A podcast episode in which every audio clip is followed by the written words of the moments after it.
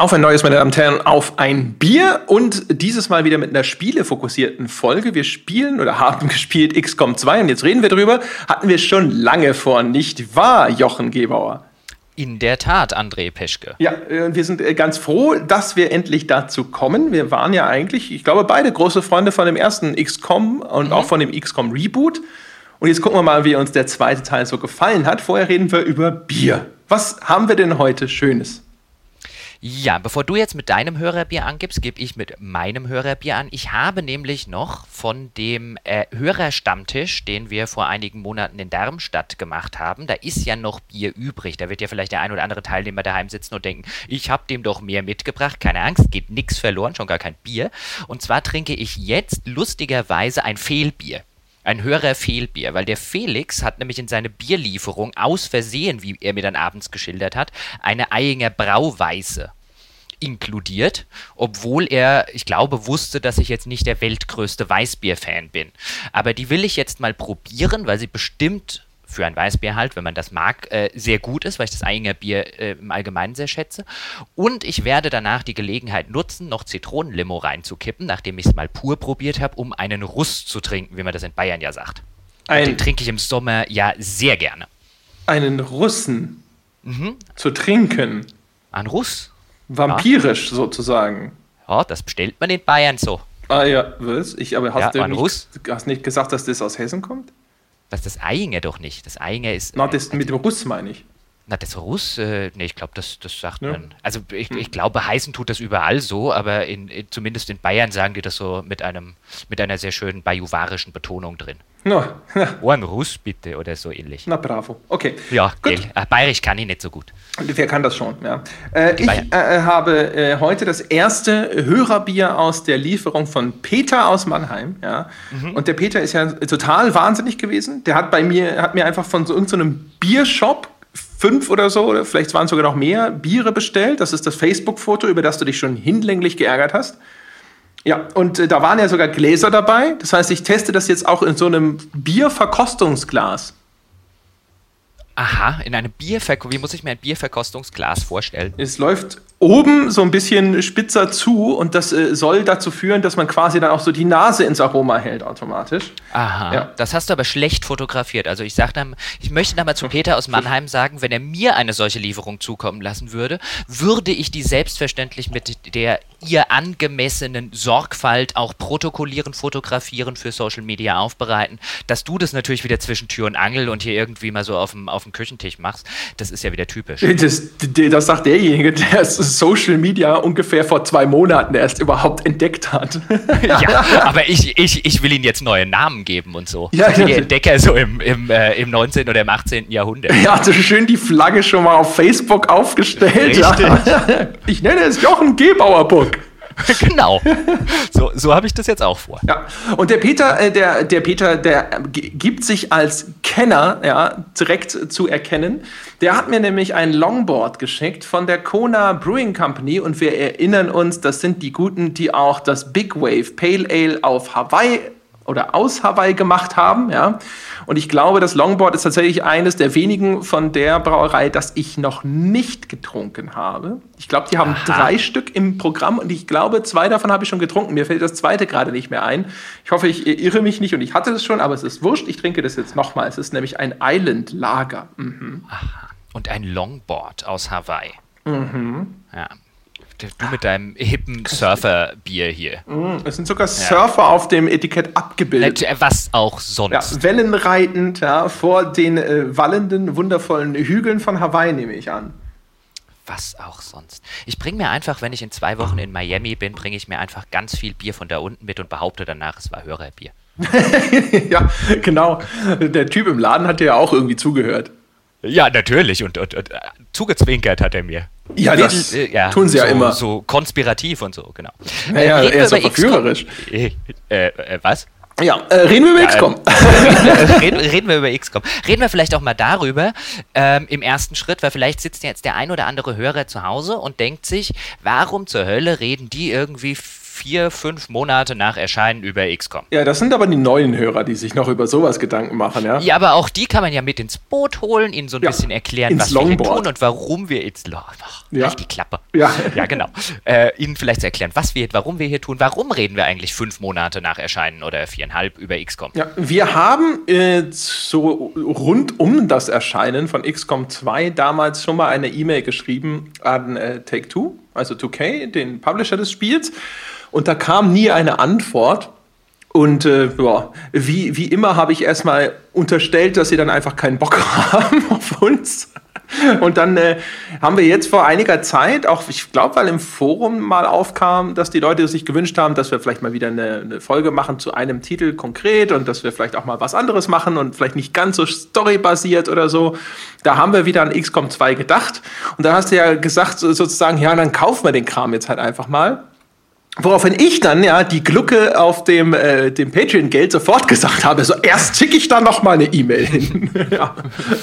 ja, und im zweiten Anlauf stellte sich dann heraus, dass die äh, lieben PR-Menschen von 2K uns gesagt haben, so ja, sorry, das ist irgendwie einfach nur untergegangen. Na klar kriegt ihr Keys von uns. Ja, und jetzt äh, haben wir quasi von äh, 2K diese, diese wunderbaren Steam-Keys bekommen und äh, ja, haben es gespielt. Und jetzt äh, wollen wir mal schauen. Und äh, bevor jetzt aber die Leute denken, wie cheap seid denn ihr, wenn ihr große Fans vom ersten XCOM seid, dann kann man doch auch zum Release mal Geld fürs zweite XCOM ausgeben. Ich hatte ja mein Portemonnaie schon auf und dann hat der sehr von mir geschätzte Rüdiger Steidle, der mehr Ahnung von Strategiespielen und insbesondere Rundenstrategiespielen im kleinen Finger hat als die meisten Leute im ganzen Körper, mir geharnischte E-Mails zum Thema XCOM 2 geschrieben, wie überbewertet das sei ähm, und wie furchtbar er es teilweise finde und wie schrecklich kaputt die Mechanik an anderen Stellen sei. Und da saß ich so ein bisschen davor mit einem leicht angsterfüllten Gesichtsausdruck und dachte, okay, dann wartest du doch mal auf den Sale.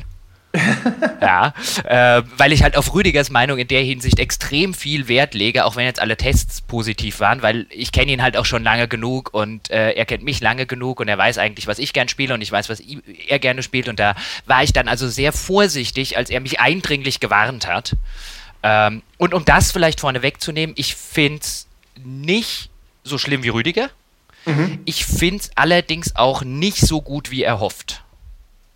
Das Super. ist so mein, also äh, es geht mir so ein bisschen wie Faust, zwei Herzen schlagen ach in meiner Brust. Da ist so einerseits der, der kleine Retro-Fan, der es immer noch ganz großartig findet, dass, dass ein, ein, ein großer Publisher wie, wie äh, 2K oder Take-Two ähm, überhaupt noch solche PC-Only-Spiele ähm, in so einem Genre äh, weiterverfolgt. Andererseits sagt so ein bisschen der, der Kritiker in mir, es ist ein X, es ist eher ein XCOM 1,5 statt ein XCOM 2 und es macht viele Sachen einfach nicht besonders gut. Also es hat ein paar, finde ich, eklatante Design-Schnitzer, die so dem, dem Retro-Fan schon ein bisschen auf die, aufs Gemüt und auf den Spaß drücken um es mal so zu sagen. Deswegen, ich tue mich bei der Bewertung offen gestanden etwas schwer. Ich weiß nicht, wie geht's dir? Hm, also ich würde auch erstmal sagen, der Steidle hat keine Ahnung, ja, offensichtlich, ja, er hat eine andere Meinung als ich, denn ich finde äh, also alles andere als grottig. Ich finde, ein XCOM 1,5 beschreibt es tatsächlich ganz gut, was allerdings angesichts des Vorgängers jetzt erstmal nichts Schlechtes sein muss. Es ist aber nicht so grundlegend anders, wie ich mir das vorgestellt hätte. Also du hast mir das ja auch erzählt, äh, was der Rüdiger dazu gesagt hat. Ja? Und, jetzt und, ich, um das mal kurz klarzustellen, ja. der hat Ahnung. Ja, ja, jetzt kenne ich den Rüdiger nicht so gut wie du, aber nachdem du das so beschrieben hast und ich ja auf deine Meinung und deine Einschätzung eigentlich sehr viel Wert lege, ich, bin ich erstmal davon ausgegangen, dass der sich tatsächlich gut auskennt und hatte dann auch so eine Erwartungshaltung, dass ich davor sitze und da denke, äh, in der ungefähr so den ersten zwei Stunden hat es das auch total erfüllt. Ich habe das angefangen zu spielen und habe sofort gedacht, das ist ja mal in die ganz falsche Richtung marschiert, liebe Freunde. Und äh, dann habe ich aber so ein bisschen begriffen, was sie da tun und habe es auch angefangen anders zu spielen und dann gefiel es mir auf einmal wieder gut. Ja. Und ich denke, da, darüber wird zu reden sein. Also es ist jetzt kein hinterher jetzt, nachdem ich mich erstmal so ein bisschen wieder eingewöhnt hatte in das, was sie da machen, muss ich sagen, fand ich es gar nicht mehr so anders als den Vorgänger. Außer, dass ich das Gefühl hatte, äh, dass sie von der, von der Handlung sogar noch einen Schritt zurückgetreten sind im Vergleich dazu. Also ich finde schon, dass es einige Dinge Dinge durchaus anders macht als der Vorgänger und ich finde offen gestanden auch, dass es einige Dinge durchaus schlechter macht. Vielleicht fangen wir so mit dem mit dem ähm, mit einem der Grundkritikpunkte an, die auch in vielen Tests damals zu finden waren. Man muss vielleicht dazu sagen, erstmal beschreiben vielleicht auch. Ganz kurz zu, vielleicht zu der Sache, warum wir es anders auch einschätzen, als vielleicht ein Beobachter, der es zum Release gespielt hat. Es wurde in der Zwischenzeit natürlich gepatcht und wenn ich das richtig verfolgt habe und richtig in den Patch Notes gesehen habe, wurden natürlich auch einige Kritikpunkte, die jetzt zum Beispiel Rüdiger direkt zum Release hat, hatte entweder ausgebessert oder zumindest abgeflacht, um das mal so zu sagen. Zum Beispiel die Zeitlimits. Oh, das kann natürlich echt sein, weil ich, mhm. ich habe mich extrem gewundert. Das sage ich jetzt noch, aber dann sage ich noch mal vielleicht ein paar einführende Worte überhaupt zu XCOM. Ähm, weil die, ich hatte ja gehört, dass diese Zeitlimits extrem vorherrschend sein mhm. sollen. Und ich habe gedacht, so, boah, habe ich jetzt gerade so viel Glück. Am Anfang war das nämlich so und dann aber hörte das auf einmal relativ deutlich spürbar auf. Und ich habe gedacht, so, also, okay, es, es, war anfangs irgendwie schlimm, aber jetzt äh, hier und da mal, weiß gar nicht, was alle haben. Es gab damals schon den Hinweis, dass man über den äh, Steam-Workshop sich auch einen Mod installieren kann, der die aufhebt, aber das hat natürlich jetzt in der Be Beurteilung von dem reinen Produkt nichts äh, verloren. Aber es ist sozusagen was, wo man auch mal darauf hinweisen sollte, zumindest, dass es gab relativ schnell die Möglichkeit, da einen Workaround zu finden, so wenn, wenn mhm. du willst. Und vielleicht noch mal ganz kurz, also bevor die Leute hier alle reihenweise abschalten, weil sie sagen, ich verstehe kein Wort. Äh, also XCOM ist eine altehrwürdige Rundenstrategiereihe. Das ist ja, das schien ja schon durch. Und da geht es um eine Alien-Invasion auf der Erde. Ist grundsätzlich überhaupt ein Thema, das ich total cool finde. Also ich mag Science-Fiction-Geschichten über außerirdische Invasionen sehr, sehr gern. Ähm, jetzt ist das natürlich äh, nicht unbedingt eine wahnsinnig storygetriebene Reihe, auch wenn zumindest die Reboots jetzt doch schon, sage ich mal, für so einen Rundenstrategietitel relativ viel Geschichte enthalten. Ist aber einfach vom Szenario her sehr, sehr cool. Die Original-XCOMs sind halt bekannt geworden auch, weil sie äh, teils zufallsgenerierte Level hatten. Es war bockschwer äh, du musstest halt auch da mit äh, relativ viel Trial and Error klarkommen. Das sind Titel, die ich in der Zeit, als sie erschienen sind, nicht gespielt habe, sondern erst ein bisschen später nachgeholt habe und wo ich deswegen auch so ein bisschen den Hype nicht verstanden habe, weil ich fand sie teilweise unfair, muss ich gestehen. Ich, also insbesondere, ich habe das Terror from the Deep insbesondere gespielt damals. Das, das war das zweite? Genau. Da, äh, das ist im Grunde genommen wie das erste, nur spielt unter Wasser, ja. Also äh, wahrscheinlich einfach nur blau gefärbt und neue Level gemacht und so. Das war halt aber auch sehr cool, weil du dann halt so kleine Taucher äh, Space Marines da losschickst und so. Also das war schon für seine Zeit alles sehr cool. Und auch als ich es dann gesp später gespielt habe, Gott, wie viele Jahre nach Release, wahrscheinlich schon so fünf bis zehn, denke ich mal, oder sowas. Das war schon immer noch ein gutes Strategiespiel. Natürlich das Interface jetzt äh, als in der Zeit, als ich es gespielt habe, schon, sage ich mal, eher sehr angestaubt. Aber ich habe immer gedacht, so, boah, das ist eigentlich eine ziemlich unfaire Reihe. Also die, die erschien mir als jetzt sage ich mal, nicht wirklich super sauber und gut designt. Und habe immer gedacht, so, ich weiß gar nicht, warum die Leute sich da jetzt so drauf eingeschossen haben. Ist aber vielleicht was, äh, wieder so ein Fall von You Had to Be There. Ich weiß gar nicht, hast du es gespielt, als es neu war? Ja. ja. Ich habe ich hab die beide damals zum, jeweils zum Release gespielt. Ich fand sie ganz großartig. Ähm, sie sind, also da, da, muss man bei aller Nostalgie einfach äh, in dem Fall deiner, deiner Kritik recht geben, sie waren auch bei Release echt unfair und teils bockschwer. Ähm, sie waren halt in so einer, in so einer wirklichen Hochzeit der, der Rundenstrategie. Sie waren von Microprose, haben, die haben es damals rausgebracht. Ähm, äh, und es war auch zu einer Zeit, da hat Microprose zum Beispiel noch äh, Master of Magic rausgebracht, was ich bis heute für das beste Rundenstrategiespiel aller Zeiten halte. Ähm, das können wir vielleicht mal an irgendeiner anderen Stelle dann äh, thematisieren, vielleicht mal in irgendeinem Altbier, weil das ist so ein Spiel, das ist auch fantastisch gealtert, das kann man heute noch äh, großartig spielen. Ähm, und deswegen, ich, ich steckte damals extrem in so einer Rundenstrategiephase und habe die zum Release alle gespielt.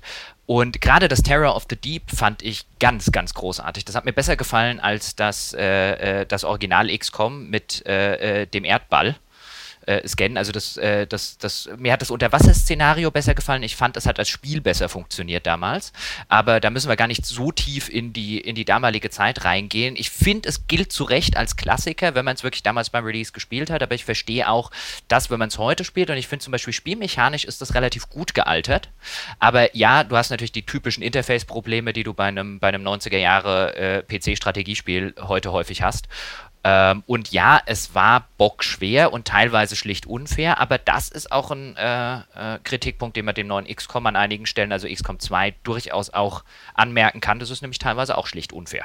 Ja, interessanterweise, äh, da können wir später nochmal äh, drüber sprechen, hatte ich so das Gefühl, dass die vielleicht sogar ein bisschen versuchen, wieder in diese Richtung zu gehen. Nochmal ganz mhm. kurz so zur Beschreibung. Das Besondere an XCOM ist unter anderem, dass du eben, du hast halt diese typischen rundenbasierten Schlachten, du hast eine Squad von bis zu sechs Männchen, ja, die schickst du dann über quadratische Felder schaust halt, dass du Boni ausnutzt, die du bekommst, zum Beispiel durch Deckung oder indem du Gegner flankierst und so weiter und so fort. Hast eine, mit der Zeit viele Gadgets, die du frei spiel, spielen kannst, hat eine schöne Progression in der Hinsicht. Ja? Also du levelst deine, auch deine Leute hoch, aber die bekommen dann auch zusätzliche Fähigkeiten oder können zusätzliche Dinge mitnehmen oder sowas. Also das Progressionssystem ist relativ cool, finde ich zumindest.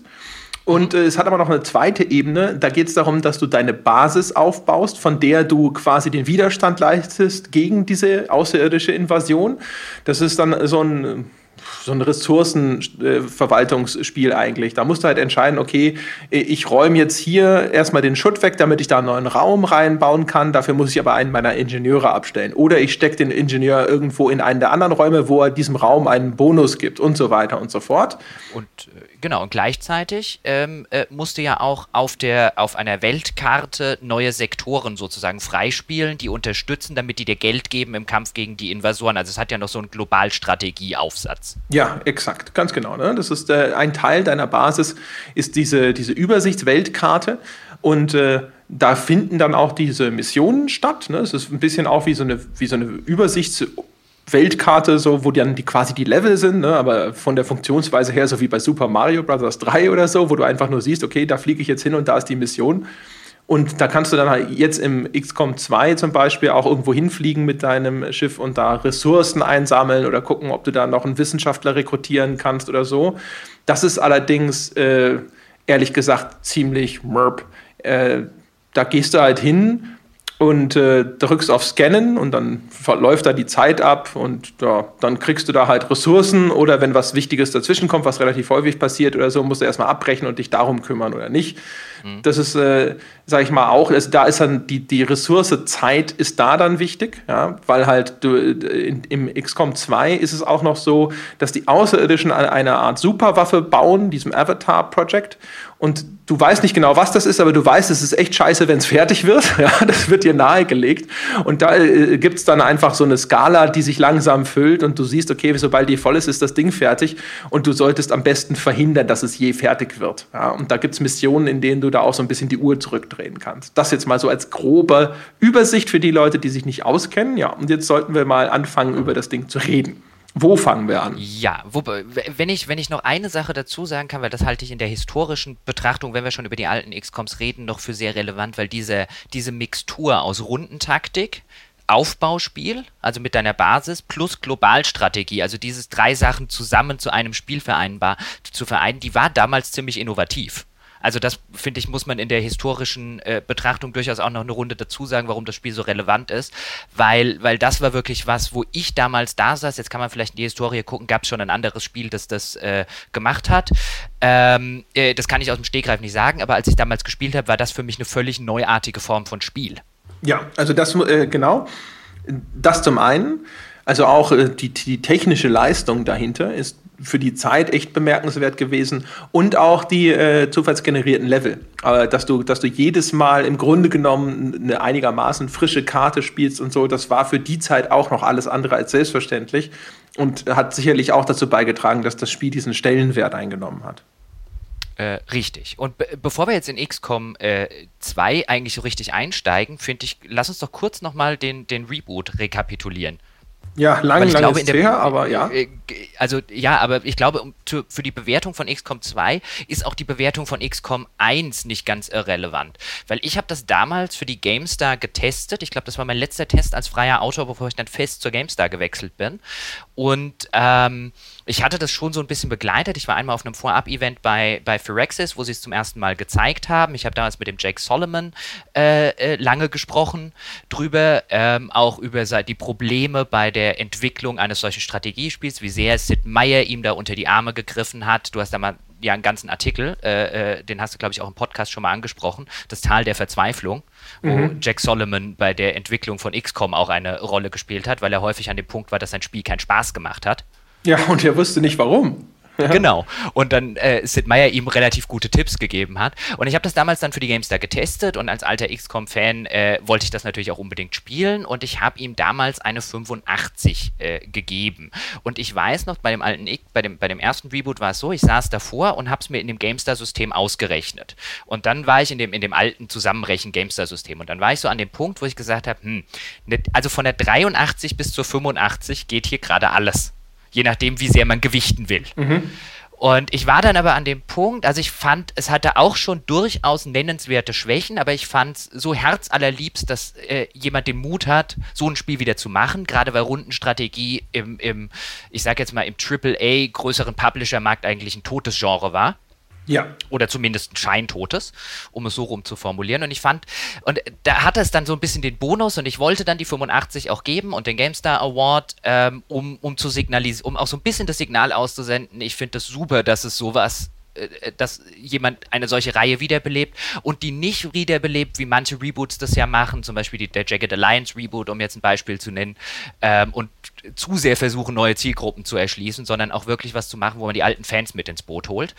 Ähm, das hatte ja aber dann bei vielen anderen Magazinen, hat es dann 9er und 90er Wertungen ab abgestaubt, die ich damals auch schon für zu hoch erachtet habe. Also ich fand, es war ein gutes Spiel, teilweise ein sehr gutes Spiel, aber ich fand auch das erste XCOM schon kein brillantes Spiel. Das wollte ich vorne wegschicken zu der Bewertung von, von XCOM 2, dass ich eben nicht jemand bin, der wie andere Rezensenten vielleicht oder andere Kritiker oder auch andere Spieler aus der, das war ein klassisch, war ein klarer 90er-Titel, Ecke komme.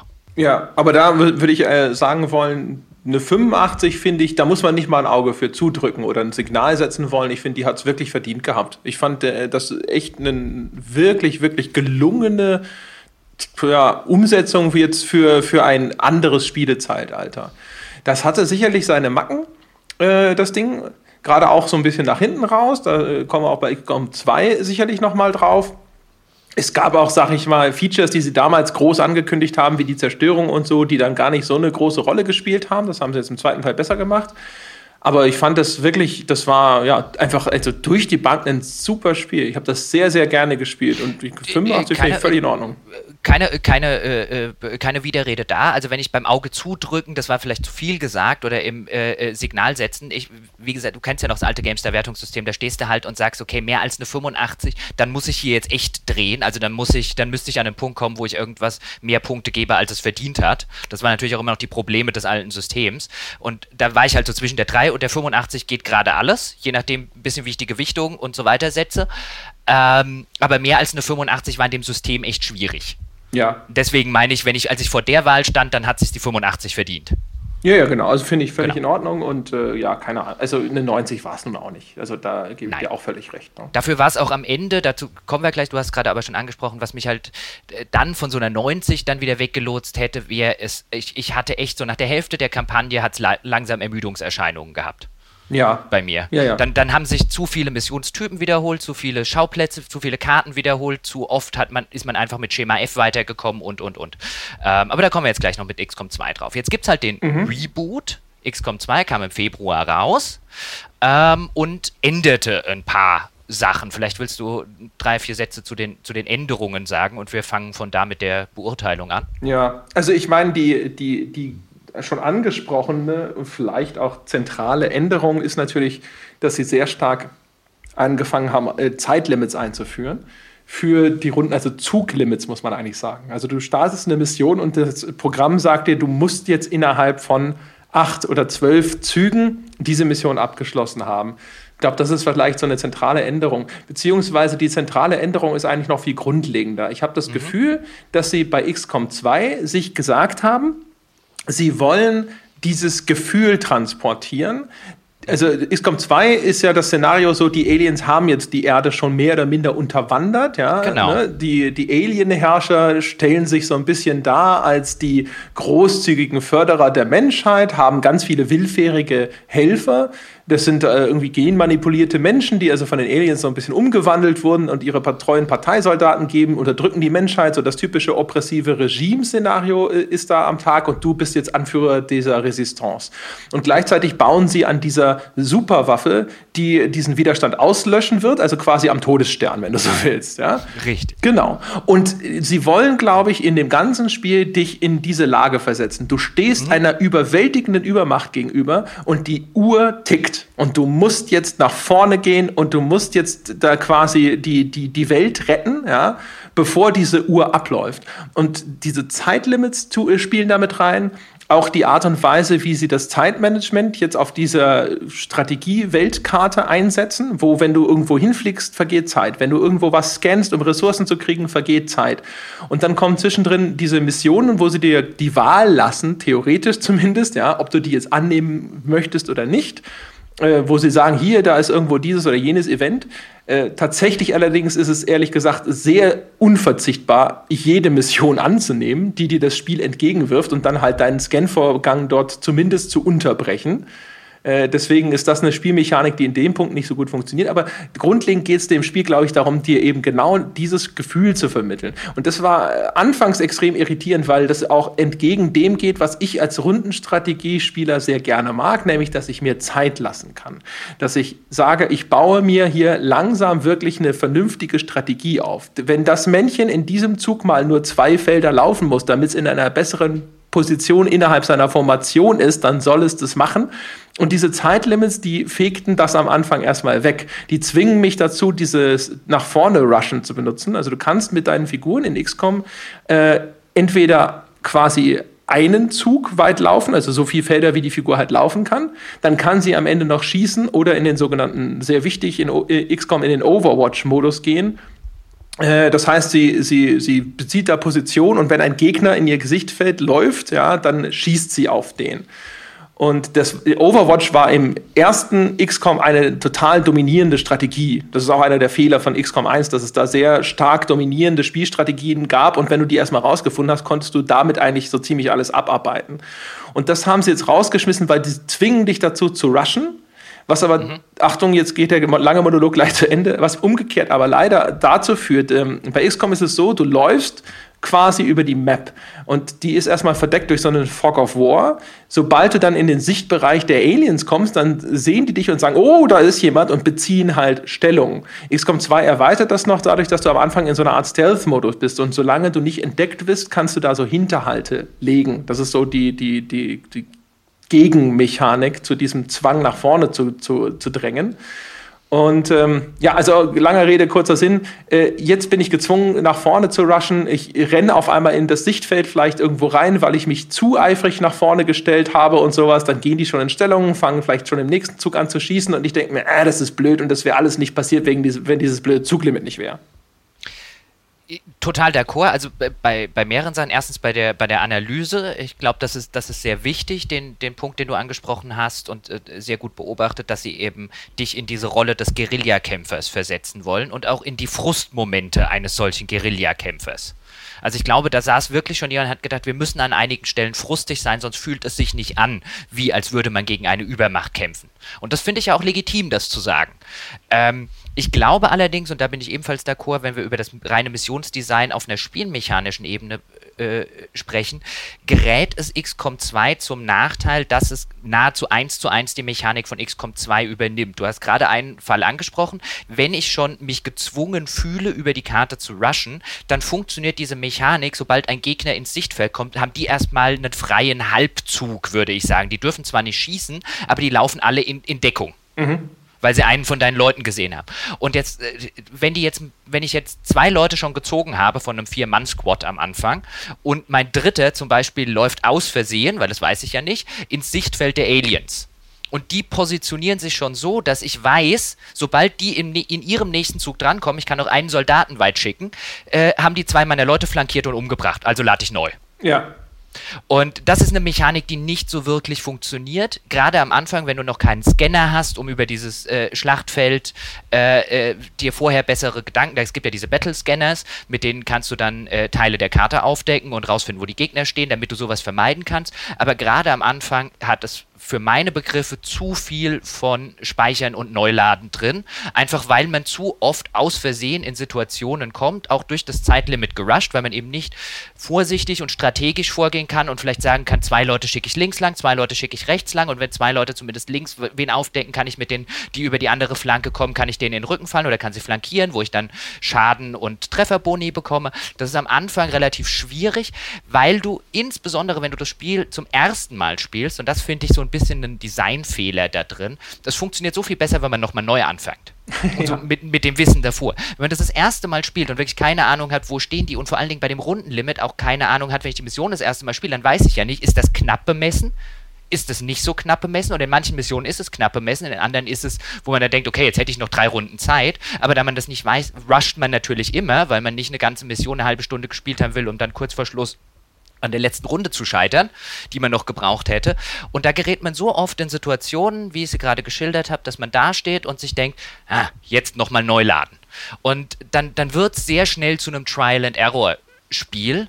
Und ähm, ich glaube, wie, wie ich das am Anfang schon angedeutet habe, das ist halt ein bisschen ein Problem, dass man die Spielmechanik zu wenig an den neuen Spielmittelpunkt, nämlich diesen Guerillakrieg, angepasst hat. Also die, die Spielmechanik, mit dem die Aliens bekommen diesen freien Halbzug, sobald sie aufgedeckt sind und man weiß am Anfang nicht, wo sie stehen, die funktioniert nicht wirklich mit einer Rush-Spielmechanik oder mit einem, mit einem Rush-Ziel. Ähm, die führt zu unfairen Situationen, die führt zu zu vielem Neuladen. Und das war auch das, was mich in den ersten zwei, drei Stunden wirklich genervt hat. Also wo ich jetzt der Meinung, ich, ich merke, was sie machen wollen und ich finde den Ansatz gut mit dieser, mit dieser Guerilla, mit dieser Resistance und auch mit dem, du musst jetzt in die Offensive übergehen. All das finde ich gut, aber es funktioniert gerade am Anfang, wenn deine Soldaten noch nicht wirklich ausgebildet sind, ähm, wenn du noch nicht die nötigen Items wie den Battlescanner hast und so weiter, dann führt es zu nervigen Situationen. Jetzt kann man argumentieren, ja, das ist genau das, was sie wollten. Sie wollen dich halt vor diesen Frustmomente stellen damit du gegen, damit du dich fühlst, wie das ist, gegen so eine Übermacht zu kämpfen, dann sage ich, das ist ja auch alles legitim und gut.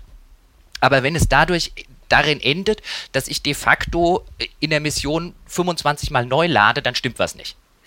Ja, oh, da kann ich jetzt auch schon wieder, wir können jetzt hier einfach endlos äh, lange Monologe austauschen, habe ich so das Gefühl. Ja. ja.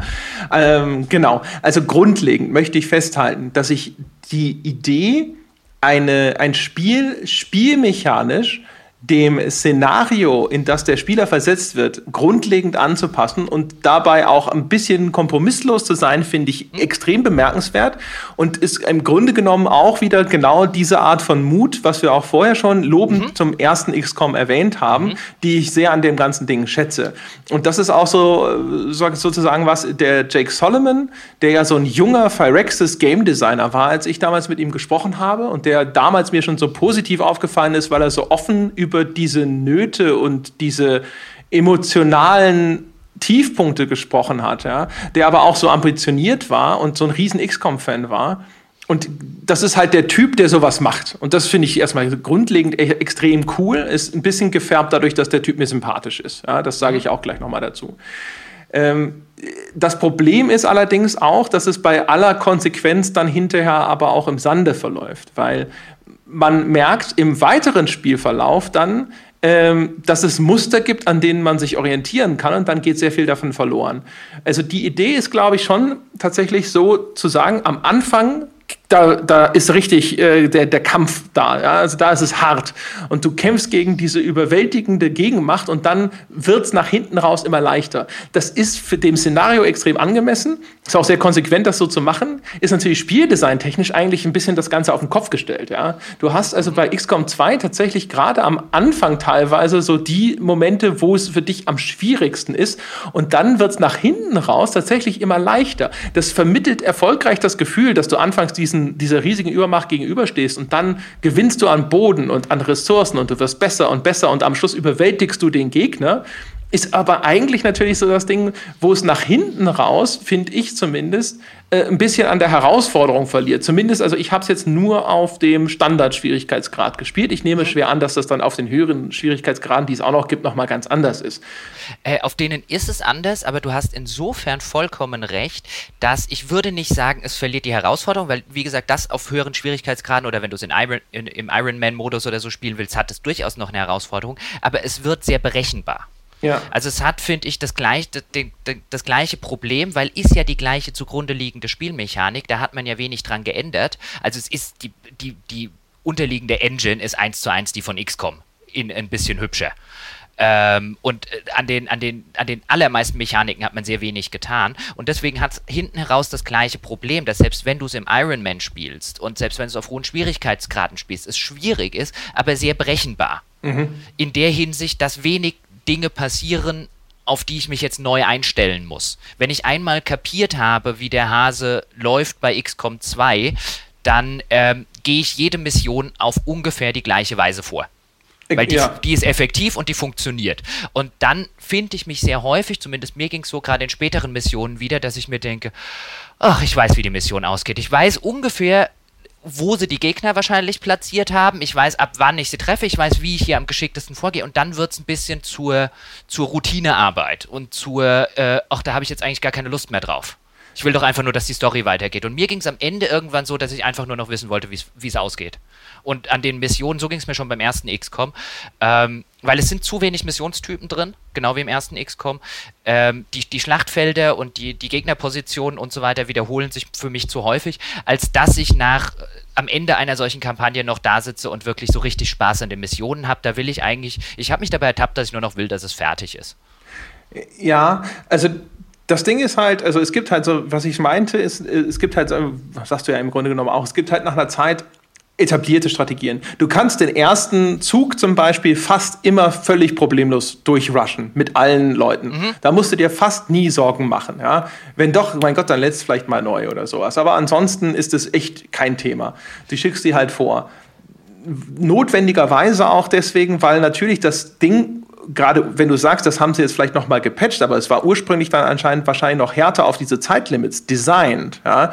Und damit du überhaupt eine Chance hast, das innerhalb von diesen Zuglimits zu schaffen, müssen sie dich auch zu einem gewissen Grad nach vorne stürmen lassen. Aber sobald du auf erstmal Widerstand triffst, dann musst du anhalten und dann eben die Deckung ausnutzen und so weiter und so fort. Das heißt, das ist schon mal was, was sich relativ schnell herauskristallisiert, dass du denkst, okay, erstmal nach vorne, erstmal Boden gut machen. Und du sagst selber, man kann hinterher wie so eine Handgranate diesen Scanner auch noch werfen, der dann Teile der Karte aufdeckt und sowas und dann wird das Ganze noch ein bisschen berechenbarer.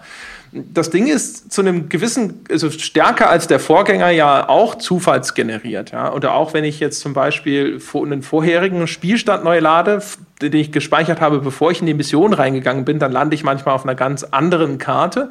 Man bekommt aber tatsächlich echt relativ schnell auch ein ganz gutes Gefühl dafür, äh, wie die Aliens funktionieren und, und wo die ungefähr zu erwarten sind. Und vor allem, es gibt ja diese Ambush-Mechanik, ja, also dass du einen Hinterhalt legst. Am Anfang bist du ja noch in so einer Art Stealth-Modus. Der gibt dir einen gehörigen Bonus auf den Angriff, auf den ersten Angriff auf diese Gruppe von Aliens und die bemerken dich dann halt auch noch nicht. Das ist neu und das ist eigentlich ziemlich cool. Ich habe äh, immer sehr viel Spaß daran gehabt, am Anfang der Mission diesen ersten Hinterhalt so perfekt zu machen wie möglich, damit ich die halt wirklich so richtig platt mache. Musst du häufig auch, damit du halt dann noch genug äh, äh, Ressourcen hast, um halt die Mission erfolgreich abzuschließen. Das ist dann sehr cool, weil dann begibst du deine Leute halt alle in Stellung, du vermeidest die Felder, wo man dich sehen kann. Du denkst dir so, ja, komm noch, komm, lauf noch einen Schritt nach rechts, mein kleiner Freund. Ja, dann bist du direkt äh, vor, der, vor der Shotgun sozusagen. Ähm, das ist alles sehr cool. Aber nach einer Zeit machst du das dann halt immer und immer wieder. Du weißt, okay, genau. jetzt geht's los, ich rush nach vorne. Da vorne ist die erste Gruppe. Jetzt hier mein Ambush. Ich weiß auch schon genau, wen ich jetzt wohin stelle. Mhm. Und ich würde tatsächlich sogar so weit gehen. Für mich hat XCOM 2 ehrlich gesagt zwei Missionstypen, nämlich einmal mit oder ohne Rundenlimit. Alles andere von mir aus noch mit Eskorte oder ohne. Aber alles andere ist echt, das ist Jacke wie Hose. Ja, und man, man, könnte dann natürlich diese Terroreinsätze, also wo, wo, das sind spezielle Einsätze, wo die Aliens, äh, wo du eine bestimmte Anzahl Zivilisten hast. Aber da ist das, das ist ein Zuglimit, wo genau. Leute erschossen werden. Ich, ich, wollte gerade sagen, also das, äh, bevor jetzt nur jemand sagt, halt, es gibt ja noch die Terroreinsätze, ich wollte nur kurz erklären, also da äh, ist eine bestimmte Anzahl Zivilisten auf der Map und du musst die Zivilisten retten, bevor die Aliens sie umgebracht haben. Dazu muss man einfach mit einem Soldaten in die Nähe des Zivilisten laufen, dann gilt er als gerettet und die Aliens in der Zwischenzeit erschießen welche. Und ähm, das, das wirkt ja wie ein, wie, wie noch zusätzlicher innovativer Missionstyp. Und im ersten XCOM fand ich den auch ganz cool, aber mittlerweile weiß ich, wie die funktionieren. Und das ist, wie du es gesagt hast, ein Zuglimit, äh, äh, nicht anhand von Runden, sondern anhand von erschossenen Zivilisten. Und letztlich ist es sogar ein Rundenlimit, weil du halt weißt, okay, die Aliens brauchen so lange, bis sie zu viele erschossen haben. Ja, also du, äh, du musst eine Mindestanzahl von Leuten retten und die ich weiß nicht, ob das geskriptet ist, aber ab und zu lassen sie verdächtig Zivilisten stehen, wo man sonst gedacht hätte, dass sie die jetzt abknallen würden. Äh, wo man halt so denkt, so, äh. Das ist übrigens eine auch dieser Missionen, vielleicht können wir da gleich mal zu dem Punkt springen, die mich als äh, den Completionist äh, in, im XCOM-Sinne natürlich total ärgert. Weil das sind so Missionen, da knallen die den ersten Zivilisten häufig irgendwo ab, am e-, anderen Ende der Karte, wo du noch gar nicht sein kannst. Ja, und ich behaupte einfach mal, es ist völlig unmöglich manchmal oder sehr häufig sogar, alle Zivilisten zu retten. Jetzt ja. will ich das aber. Und das ist auch noch ein weiterer Punkt, der mich an diesem, nochmal, insgesamt finde ich das sehr lobenswert, an dieser, dieser äh, du musst gegen diese Übermacht bestehen und dabei vielleicht auch Verluste in Kauf nehmen, Geschichte stört, weil ich bei XCOM meine Leute verdammt nochmal alle nach Hause bringe. Ja, und äh, das ist halt gerade am Anfang, wo das Spiel dann dir so ein bisschen sagt, so ja, da musst du jetzt halt mal damit leben, der ist tot. Ne? So, das, nee, äh, was, das geht nicht. Also das verstehe ich schon, äh, weil es mir so ähnlich geht, aber das gestehe ich dem Spiel dann durch oder dem Ansatz durchaus zu, ähm, äh, dass ich da so ein bisschen aus meiner Comfortzone rauskommen muss. Das finde ich auch legitim, das Spieldesign technisch zu machen. Was mich so ein bisschen viel mehr gestört hat als zum Beispiel der Teil oder auch als die Rundenlimits, ist wie unfassbar restri oder wie unfassbar hart einen das Spiel bestraft, wenn man nur angeschossen wurde. Ja. Also diese verwundeten Soldaten, was dir am Anfang relativ häufig passiert, es gibt dann ein Gebäude, aber das sagt dir das Spiel natürlich nicht, das musst du irgendwann selber rausfinden, weil äh, das ist ein Punkt, zu dem kommen wir vielleicht später noch, die fehlende Transparenz des Spiels, die mich an vielen Ecken und Enden stört. Ähm, ganz am Anfang ist es, ist es häufig so, dann bekommt dein, äh, bekommt einer deiner Soldaten, bekommt halt einen Schuss ab und was weiß ich, zwei von vier Lebenspunkten sind weg und danach fällt er dir für 22 Tage aus. Ja. Und das ist übersetzt im Spiel drei Missionen. Ja. Und jetzt denke ich mir, ich gehöre jetzt zu den Leuten, die gerne ihren Squad haben. Und ich wechsle ungern an meinem Squad rum, weil ich habe mein gerne eingespieltes Team. Jetzt ist ein Teil ihrer Mechanik auch wieder aufgrund dieser Guerilla und Übermacht, auch das verstehe ich. Du kannst nicht mehr nur mit einem Squad agieren wie im ersten XCOM. Du brauchst, du musst dir auch ein Backup heranzüchten und musst die hochleveln. Weil es kann dir halt passieren, dass dir jemand ausfällt. Und auch diese Mechanik, die mich so ein bisschen aus meiner Comfortzone, ich verliere keinen Soldaten, ich lasse mich nicht anschießen und so weiter und so fort, die mich da so ein bisschen rausbringt, auch das finde ich okay. Aber ich finde, teilweise hat es mich echt, echt sehr genervt, dass mir dann wirklich Leute über einen gefühlt viel zu langen Zeitraum ausgefallen sind. Und ich empfand die Bestrafung einfach in keinem Verhältnis zu dem, was auf dem, beim Spiel passiert ist. Ja. Ähm, äh, ein, einen Schuss abkriegen und drei Missionen ausfallen. Und wie gesagt, später, man kann einen Raum in der Basis bauen. Äh, wenn man da einen Ingenieur reinsetzt, äh, kann man die Zeit um 100% verkürzen. Dann ist es nur noch ein bisschen nervig oder so mittelnervig. Aber ich finde schon, weil das bei mir dann auch wieder dazu geführt hat, dass, okay, da wird einer angeschossen, Runde neu laden. Ja, du kannst. Weil ich will nicht, dass der 22, äh, dass der jetzt 22 Tage ausfällt. Und das, das geht dann, so wie ich darauf reagiere, geht es dann wieder dem eigentlichen Spielziel ein bisschen oder dem, was der Designer erreichen will, ein bisschen zu, äh, zuwider oder äh, führt zur entgegengesetzten Handlung. Und wäre man da, glaube ich, ein bisschen runtergegangen und hätte so einen Sweet Spot gefunden, dann hätte ich halt häufig gesagt, okay, ich lebe jetzt damit, dass der mir im nächsten Einsatz ausfällt, aber die nächsten drei, no. Ja, also da, da, das ist richtig, das ist natürlich eine sehr persönliche Kritik. Also wie gesagt, also deswegen habe ich da auch nochmal vor, vorneweg gesagt, ich finde es prinzipiell völlig in, in, Ordnung und wie gesagt, ich bewundere in vielen Punkten auch, wie konsequent sie versucht haben, dieses ganze Ding durchzuziehen. Mhm. mhm. Es ist halt nur so etwas, und das will ich auch an XCOM 2 nochmal explizit loben, weil ich nach wie vor der Meinung bin, es ist unfassbar, wie das übersehen wird von anderen Spielen, wie wertvoll es ist, dass ich den Leuten eigene Namen geben kann. Ich, äh, nicht nur eigene Namen, das komplette Soldier Customizing, was sie ja noch ausgebaut haben und was sie ja auch, was sie ja auch erlauben zu modden. Also die ganzen Mods, die man noch machen kann, die den Typen dann Cowboy-Hüter aufsetzen und was es da nicht alles gibt, wo ich natürlich sofort wie ein Kind im Bonbonladen davor stand und oh, den Mod will ich haben und den und den und den und dann gebe ich ihm den, äh, gebe ich meinen Soldaten Namen, dann darf ich mir noch den Akzent aussuchen. Die können Deutsch reden oder Spanisch reden oder einen amerikanischen Akzent haben, einen Aussie-Akzent haben und so weiter und so fort. Ähm, wie sehr mir meine Soldaten in XCOM 2 ans Herz wachsen, ist unfassbar. Ja, und aber nach wie vor bin ich der Meinung, dass es wirklich, also Customizing ist ja normal, aber es ist erstaunlich, was das für eine Wirkung hat, dass ich denen einfach Namen geben kann. Ich finde es jedes Mal wieder bemerkenswert, das habe ich ja auch beim ersten XCOM, habe ich da auch schon mal lang und breit, glaube ich, noch zu Krawallzeiten einen Artikel drüber geschrieben. Das ist so, eine, so ein Ding, wo ich mir immer wieder denke, warum machen andere Spiele nicht mehr aus so einem Feature? Ich, ich gebe denen sogar in alter Tradition, ich habe das mit meinem Bruder immer gespielt früher, die kriegen halt total idiotische Namen, ja, äh, meistens auch äh, so, dass man sie öffentlich nicht wiedergeben kann. Ja? Also keine Ahnung. Äh, es gibt halt einen, einen, äh, einer heißt halt immer wie ich, es gibt immer einen André Peschke auf dem, auf dem Schlachtfeld. Ja? Ich habe äh, das erste XCOM auch mal gespielt. Ich hatte so eine komplette B-Squad damals einfach nur aus Spaß mit, äh, mit den kompletten Four-Players-Redakteuren. Ja? Das waren die Jungs, die man auch mal verheizen konnte, sozusagen. ja. Äh, und dann halt, keine Ahnung, ne, Krauti Weißwurst kommt halt aus Deutschland, hat blonde Haare, ja, und äh, sonst irgendwas. Und äh, das ist einfach fantastisch. Und aber das führt umgekehrt dazu, dass die unentbehrlich werden, weißt du? Mhm. Also André Peschke darf halt nicht verrecken. Und wenn er verreckt, wird er halt neu geladen, bis er es schafft, ja. Und das, was du beschreibst, nämlich, dass die auch relativ lange ausfallen können, du sagst schon selber, man kann das beschleunigen, man kann auch ins Hauptquartier äh, fliegen und sich so einen Bonus da äh, über das Scannen freischalten, der die Leute auch noch mal ein bisschen schneller heilt und so. Man, es gibt schon Mechaniken, die das, die das so ein bisschen abmildern. Aber das ist halt ein weiteres Ding, was jetzt nur jetzt für mich persönlich, jetzt nicht jetzt als universelle Kritik an dem Spiel, aber das hat mich schon so ein bisschen gestresst.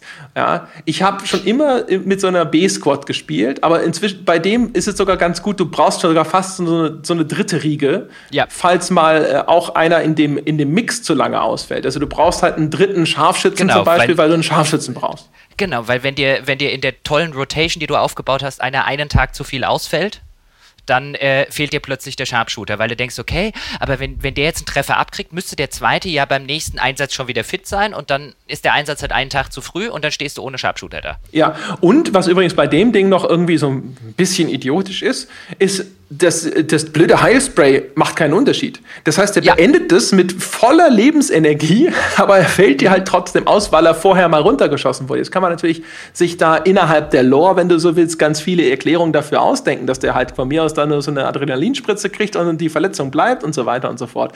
Ist aber erstmal gefühlt unlogisch.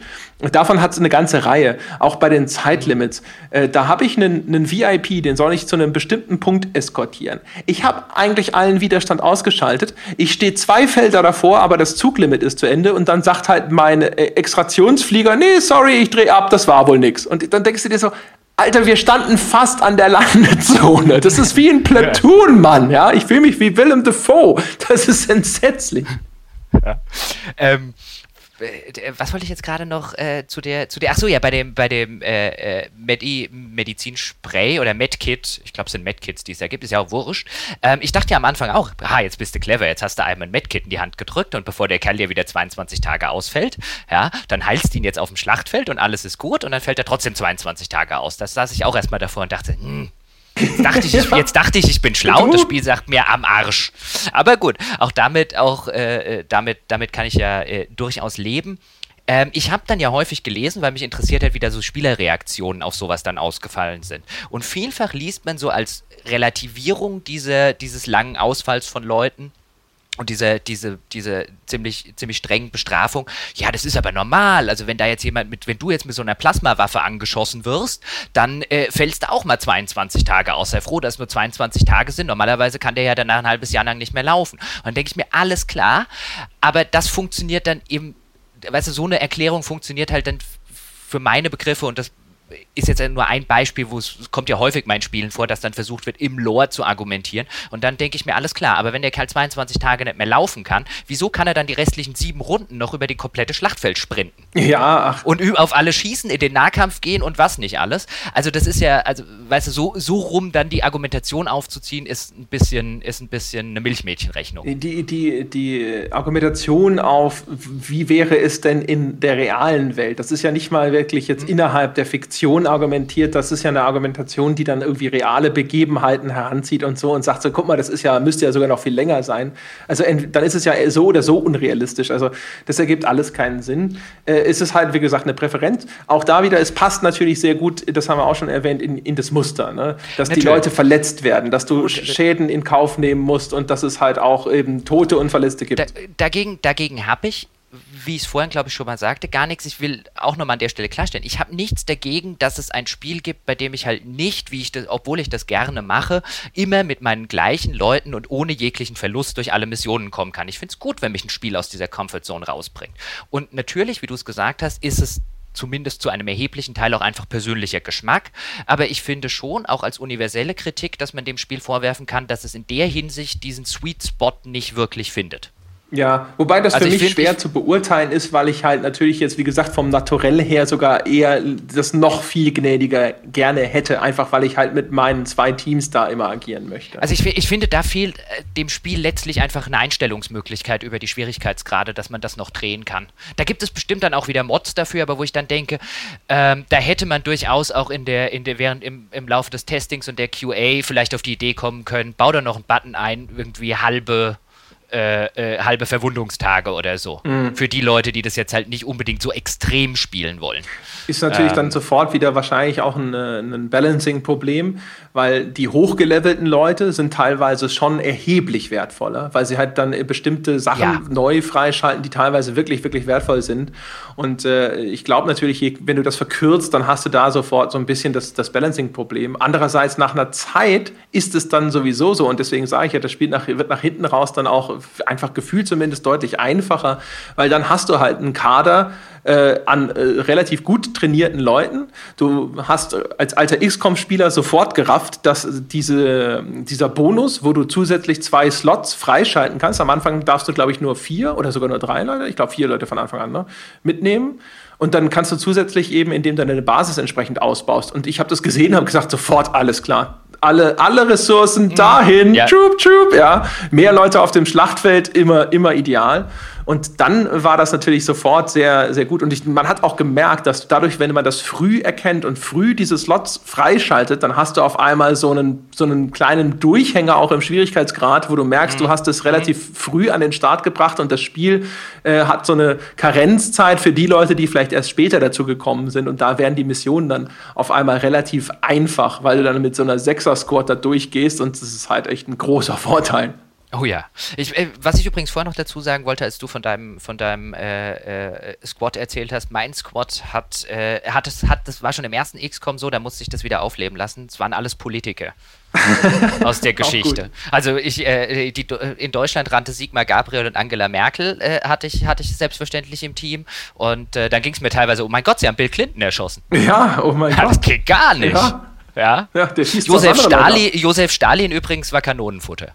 Naja, gut, ich meine, das ist ja, ja ne, verdient. Ja. Wenn du so das willst. war so, so, so, so ein russischer Heavy und der durfte immer vorne Kanonenfutter spielen. Der war quasi dauermäßig in der Infirmary. ja. ja. Ja, wenn er, wenn er wieder gesund war, habe ich ihn wieder irgendwo hingeschickt. Ja. Äh, ja. Ich habe es vorhin äh, schon mal angedeutet, aber das auch nochmal hier ganz deutlich. Also ich finde es extrem angenehm. dass äh, XCOM ist ein wunderbares Beispiel dafür, wie ein richtiges Progressionssystem auszusehen hat. Äh, du mhm. schaltest halt für deine Soldaten mit jedem Rangaufstieg, kannst du wählen zwischen zwei neuen Fähigkeiten. Es ist sofort immer eine neue Spielmechanik, die du da mit freischalten kannst. Äh, du kannst sie dafür auch, sage ich mal, in eine bestimmte Richtung pushen, ja, Support oder eben Offensive oder auch vielleicht das sie mir aushalten und so weiter und so fort. Äh, du hast immer das Gefühl, ah, das ist cool es gibt ein paar Sachen, wo ich das Gefühl habe, da ist es relativ alternativlos, was man da auszuwählen hat, ehrlich gesagt. Also es gibt, ich weiß nicht, ich glaube, der Ranger ist es, der kann ähm, länger in diesem Stealth-Modus bleiben. Da wird das ganze Team entdeckt, aber der Ranger, wenn er nicht auch im Sichtbereich ist, bleibt weiterhin verdeckt und dadurch behält er diesen Cover-Bonus, wenn er dann das erste Mal zuschlägt. Und ich glaube, ich weiß, ich habe jetzt nicht mehr im Kopf, was der alternative Skill ist, aber ich habe so im Gefühl, dass das das Ding ist, was du eigentlich immer nimmst. Ja? Ja. Zumal der Ranger sowieso ähm, aus, für meine Begriffe fürchterlich overpowered war. Das ist der mit der Schrotflinte auch. Ne? Genau. Ne? Ja, ja, der ist brutal. Ja, also ich fand den, der, auch wenn du einen, also ich hatte am Ende hatte ich einen auf Schrotflinte und einen voll auf Nahkampf. Das ist ja die, die zweite Schule bei denen. Und das waren beides absolute Killermaschinen. Ja. Was einerseits natürlich super ist, wenn ich sowas im Squad habe und dann, dann sind das meine Lieblings-Squaddies. Aber wo ich aus so einer, aus so einer spielmechanischen Ebene sagen würde, ein bisschen runtergeschraubt und dafür vielleicht die ein oder andere Klasse, äh, die ich ein bisschen underwhelming fand, äh, ein bisschen hoch, wäre auch nicht schlecht gewesen. Aber insgesamt muss man sagen, in der Hinsicht macht XCOM das Balancing sogar relativ gut. Ja, also durchaus. Äh, selbst der, wie heißt denn der, der mit der kleinen Drohne immer unterwegs ist? Der Engineer. Wahrscheinlich, ja. Keine Der Ahnung. Engineer? Das ist halt so eine Klasse, die ist halt jetzt im Breiten nicht wahnsinnig sinnvoll, aber einen dabei zu haben, das lohnt sich schon. Ne? Oh, ich fand den, fand den extrem sinnvoll mit dieser, mit dieser, ähm, mit dieser Kampfdrohne. Ah, Die habe ich tatsächlich nie benutzt. Ich habe den halt immer so als äh, Heiler oder auch, der kann ja auch buffen, ne, dass er dann die, die Ja. Defense hochschraubt und dafür ist er halt super nützlich. Die Kampfdrohne ist super, weil die im kompletten Sichtbereich automatisch zwei Schaden gibt. Wie viele Gegner du mit dieser Kampfdrohne weghauen kannst, die halt noch ein bis zwei Hitpoints haben und dich sonst hauen würden und bei denen jeder andere vielleicht nur 30% hat, weil sie hinter der Coverage stehen. Die Kampfdrohne fand ich total overpowered. Okay, das, äh, wie gesagt, die habe ich tatsächlich nie benutzt, weil äh, zwei Schaden klangen immer so wenig, ja. Wo ich mir immer gedacht habe, wenn dann jetzt irgendwie eins von den harten Viechern kommt, pff, zwei Schaden, wer braucht denn sowas? Ja, aber also zumindest mir ging es häufig so, dass wenn du, wenn du gegen vier Gegner oder so und du hast, äh, einer hat nicht klein gekriegt und der ist dann hinter irgendeine Coverage gerannt, wo ich jetzt sage, ich kann mit drei Leuten mit 35% drauf schießen, aber wenn die alle drei vorbeischießen, stehe ich dumm da, da finde ich den Typen, der mir jetzt einfach zwei Schaden automatisch macht und der hat noch zwei Hitpoints, total super. Also das hatte ich, hatte ich in vielen Missionen, gerade gegen Ende, war der, war der extrem hilfreich. Ja, also das ist, das ist natürlich richtig, weil der, der Schaden, den du machst, ist ja in einem gewissen Grade variabel. Und da passiert es dir natürlich schon ab und zu, dass du denkst, so, ah, okay, mit ein bisschen Glück macht er ihn ganz weg und dann macht er ihn halt nicht ganz weg. Und dann bist du für sowas natürlich ganz dankbar. Andererseits. Ich habe für sowas dann halt äh, Granaten und sonst irgendwas. Ich finde natürlich, also der, der Ranger-Typ, von dem wir vorhin gesprochen haben, der ist halt eh so oder so eigentlich ein Nahkämpfer. Der muss mit seiner Schrotflinte idealerweise auch relativ nah ran und äh, dann, dann macht er halt aber auch extrem viel Schaden. Dann in äh, Kombination zu den Jungs da mit der Minigun, ich habe irgendwie die ganzen Klassennamen wieder vergessen, warum auch immer, äh, die sind super, um halt zum Beispiel schon mal Armor runterzuziehen und sowas. Und wenn du die zwei so immer im Team einsetzt zum Beispiel, dann machst du damit echt ziemlich viel platt erstmal. Ja. Ne? Also ich meine, das, das, das gilt ja schon wie fürs erste XCOM. Es entstehen schon sehr schöne, nette Taktiken. Man kann sich schön reinfuchsen in, in das Ganze. Man, man, äh, es finde ich, macht auch den, diesen richtigen Moment, wo man so Aha-Erlebnisse hat, wo man irgend, wo man relativ schnell nach einer großen Anfangshürde feststellt, ah, wenn ich das so mache und wenn ich das so mache, aha, super, ähm, wo man sich dann so richtig schön schlau fühlt, wie, wie, wie sich das für ein gutes Rundenstrategie- oder Rundentaktikspiel ähm, gehört, wenn auch am Ende, das haben wir jetzt oft genug schon angesprochen, ohne es totreiten zu müssen, ähm, es dann zu routiniert wird, wenn man einmal die äh, rausgefunden hat, welche Taktiken halt einfach immer gehen. Ja, ich hatte am Anfang, äh, beziehungsweise ich glaube, ich habe das sogar irgendwo in einem Test mal gelesen, dass das Spiel dich auch durch diese Zeitlimits äh, stark dazu zwingen würde, zu improvisieren, was am Anfang natürlich sowieso immer stimmt, aber auch da ehrlich gesagt, also gerade in den Missionen mit Zeitlimits spielst du ja eher auf Nummer sicher und äh, tot, greifst halt total auf die bewährten Taktiken zurück. Und das, das Gefühl hat mir das Spiel ehrlich gesagt dann nach einer Zeit schon relativ schnell nicht mehr gegeben, sondern das war tatsächlich eher so, dass ich dachte, okay, äh, probier vielleicht noch mal dieses oder jenes aus und dann stellst du fest, ja, es gibt sozusagen einen alternativen Lösungsweg, der auch zum Erfolg führt. Aber äh, zumindest, wie gesagt, auf dem Schwierigkeitsgrad, wo ich unterwegs war, also einfach so, ne, wenn du Start drückst und nichts äh, sonst groß einstellst, das mache ich eigentlich immer, wenn ich mir irgendwas anschaue, so jetzt für Test oder auch sonst irgendwas, wird als erstes einfach nur so, was passiert denn, wenn ich einfach nur sage, los, los, los, los, los. Das ist quasi für mich ja das, was jetzt der Entwickler vorgegeben hat, als darauf spielst du es jetzt erstmal. Und äh, da war es tatsächlich so, dass ich mir dann hinterher, konnte ich mir zwar aussuchen, wie ich die platt mache, ähm, aber es war jetzt nicht so, dass ich jetzt ständig verschiedene Strategien miteinander abwechseln müsste oder sowas, sondern die etablierten Strategien haben dann eigentlich fast immer funktioniert. Und du hättest dann auch einfach stumpf dein Ding abarbeiten können und gut wäre es gewesen. Das stimmt, das stimmt. Ähm, was mir noch aufgefallen ist in der Hinsicht, ach, bevor sich jetzt jemand denkt, wenn wir über Verwundungen reden oder über irgendwie zwei Schadenspunkte und andere haben nur 35 Prozent, könnte man jetzt ja als jemand, der XCOM noch nicht gespielt hat, da sitzen und denken, ja, dann lad doch einfach neu. bis es halt klappt. Das geht ja in XCOM 2 nicht, weil es so eine ähnliche Mechanik einsetzt, wie sie zum Beispiel schon in Civilization 6 in den, in den Kämpfen drin war, dass es Safe Scumming, wie man das im Englischen sagt, verhindert. Das heißt, dass es sich den, den Wurf, den du, der, der im Hintergrund, äh, äh, die Wahrscheinlichkeit, die da berechnet wird, sich den Wurf einfach merkt. Und äh, selbst wenn du den Schuss 100 Mal neu lädst, er wird immer wieder das gleiche Ergebnis haben. Mhm. Ähm, um eben dieses Safe Scumming zu verhindern. Äh, das habe ich dann tatsächlich irgendwann ausprobiert, wo ich halt einfach gesagt habe, mein scheiß Scharfschütze hat mit 75% vorbeigeballert und jetzt kann ich das halt noch, äh, was weiß ich, selbst wenn ich 15 Mal geladen habe und da dachte ich mir, okay, das ist so eine Safe-Scumming-Mechanik. Ähm, das heißt, das kommt ja nochmal dazu, um zu verhindern, dass du einfach jedes unliebsame Ergebnis einfach nochmal neu würfeln lässt. Ja, wobei äh, du kannst halt einfach so drei Züge zurückladen und dann geht Ja, du musst, genau, du kannst aber halt nicht diesen, diesen einen Schuss einfach so lange laden, bis er funktioniert oder den einen Gegnerschuss so lange laden, bis er den Typen jetzt nicht trifft, damit du nicht verwundet bist, das kannst du halt nicht machen. Was ich übrigens ein zweischneidiges Schwert finde.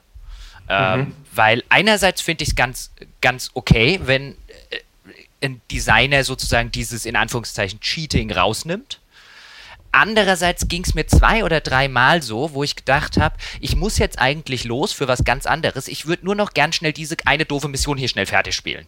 Und es sind nur noch zwei Gegner übrig. Und vier Leute von mir schießen mit 75% Wahrscheinlichkeit dran vorbei. Und ähm, äh, jetzt komme ich in Schwulitäten und ich will eigentlich jetzt los. Mhm, mhm, ja, und wo ich dann da sitze und mir in dem Moment schon, und das ist natürlich jetzt wieder eine sehr persönliche Kritik, aber schon denke so, dummes Spiel, lass mich so spielen, wie ich will, lass mich neu laden und dann, bis ich den jetzt getroffen habe. Ja, das ist so ein Ding übrigens. Äh, Sid Meier hat ja mal auf so einer GDC-Keynote äh, über Civilization erzählt, dass die Leute, wenn da eine 90-prozentige Wahrscheinlichkeit steht, dass ihre Einheit irgendeinen Kampf gewinnt, total ausrasten, wenn sie verliert. Weil, sie, weil Menschen ja emotional Statistiken nicht verstehen können. Genau. Ja, das heißt, dass du halt, wenn da 90 Prozent steht, immer noch 10 Prozent der Fälle halt verlierst und dann hast du halt dummerweise diese 10 Prozent, aber man geht davon aus, 90 Prozent, das kann ja gar nicht schief gehen. Jetzt ist das bei XCOM 2 auch ein wunderbares Fallbeispiel, so wie du es eben ja auch erläutert hast. Man denkt sich so, ja, 75 Prozent, das muss doch klappen und ist dann total entsetzt, wenn es nicht klappt. Ich würde aber trotzdem immer noch glauben, dass das Spiel manchmal mit dem Zeug Probleme hat, gerade nämlich, äh, wenn es um äh, so Kollisionsabfrage mit der Umgebung geht. Die äh, zerstörbare Umgebung, das ist übrigens auch was, was wir mal ganz kurz erwähnen sollten, das ist ganz hervorragend. Also das Arbeiten mit der Zerstörung ist äh, in mhm. XCOM 2 viel wichtiger geworden. Gab es ja. im ersten zwar auch schon, aber es war relativ eingeschränkt. Im zweiten kannst du fantastische Dinge tun äh, mit der zerstörbaren Umgebung. Da ist ein Gegner hinter einem Baum und du schießt mit mit deinem Minigun-Typen auf den, du weißt, der trifft den nicht, aber der macht den scheiß Baum weg. Und dann ist die ja, dumme Sau weißt, nackt auf dem Feld. Nur, genau, oder du weißt, der macht ihm vielleicht nur zwei Schadenspunkte, aber er macht den Baum weg und danach kann der Scharfschütze drauf schießen. Genau, ja. ja. Und äh, du kannst zum Beispiel sogar auch äh, irgendwo eine, eine, Granate reinschmeißen und irgendwann kollabiert dann das Dach, auf dem vielleicht jemand noch rumsteht und so. Mhm. Also da gehen wirklich tolle Sachen. Ich habe aber Situationen in dem Spiel gehabt, äh, wo ich dann gegen eine Barriere geschossen habe, wo ich mir echt gedacht habe, so, boah, ich bin mir nicht sicher, ob er da nicht tatsächlich irgendwie was, ob da nicht gerade was Komisches passiert. Also zumindest hast du manchmal dann den, diesen Effekt, da hast du dann eine, eine Trefferchance von 33 Prozent und du denkst dir so, was, wie in aller Welt ist das möglich? Weil da ist ein Loch vor dir, da kannst du deinen Kopf und deine Waffe durchstecken und dann hinter ist eigentlich alles frei. Und der umgekehrte Fall, du hast auf einmal eine 90-prozentige Trefferchance und du hast keine Ahnung warum. Und das liegt einfach daran, dass die Zerstörung, wie sie im Spiel grafisch äh, symbolisiert wird, und die Boni und die Mali, die aber im Hintergrund dieser Berechnung zugrunde liegen, einfach manchmal nicht harmonieren. Also das sieht aus, als müsste der Weg komplett frei sein, er ist es aber de facto nicht und auch der umgekehrte Fall. Das ist ja. Ähm mir ging es in einer anderen Sache so ein bisschen damit. Es geht jetzt in die Richtung, was ich vorher schon angesprochen habe, mit, äh, dass mir teilweise die Transparenz fehlt. Und ich persönlich, mag jetzt auch wieder eine sehr subjektive Einschätzung sein, aber ich immer sehr fuchsig werde, wenn mir bei solchen Spielen die, die nötige Transparenz fehlt. Weil du hast jetzt gerade zum Beispiel mal Wahrscheinlichkeiten äh, mit, mit äh, äh diese Sid Meier-Geschichte äh, angesprochen. So geht es mir ja nicht. Also ich, wenn vier Leute können auch mit 75% Wahrscheinlichkeit dagegen, äh, äh, daneben schießen, da habe ich erstmal, natürlich ist im ersten Moment frustig und du sitzt da, ihr Flaschen. Ähm, aber es ist jetzt nicht so, dass ich da sofort in irgendeiner Form eine, eine, eine Cheater-KI hinter äh, wittere, wie das, wie das teilweise ist. Ähm, ich glaube, ich habe ja schon mal erzählt, dass ich vor, vor etlichen Jahren, als Anfang meines Studiums, äh, äh, mir mein äh, Studium mit äh, Online-Pokern finanziert habe. Und ähm, äh, wenn man das äh, so ein bisschen semi-professionell spielt, damit ein paar Mark am Ende vom Monat dabei rüberkommen, dann, dann muss man halt mit äh, Wahrscheinlichkeiten und äh, der anderen Seite leben. Und äh, gerade beim Pokern sah man das immer wieder ganz schön bei den Leuten, die halt immer on tilt gegangen sind, wenn sie, wenn sie halt mit ihren Assen irgendwie äh, in einer All-In-Situation verloren haben, wo man halt damit leben muss, dass einem das halt in drei von zehn Fällen mindestens passiert.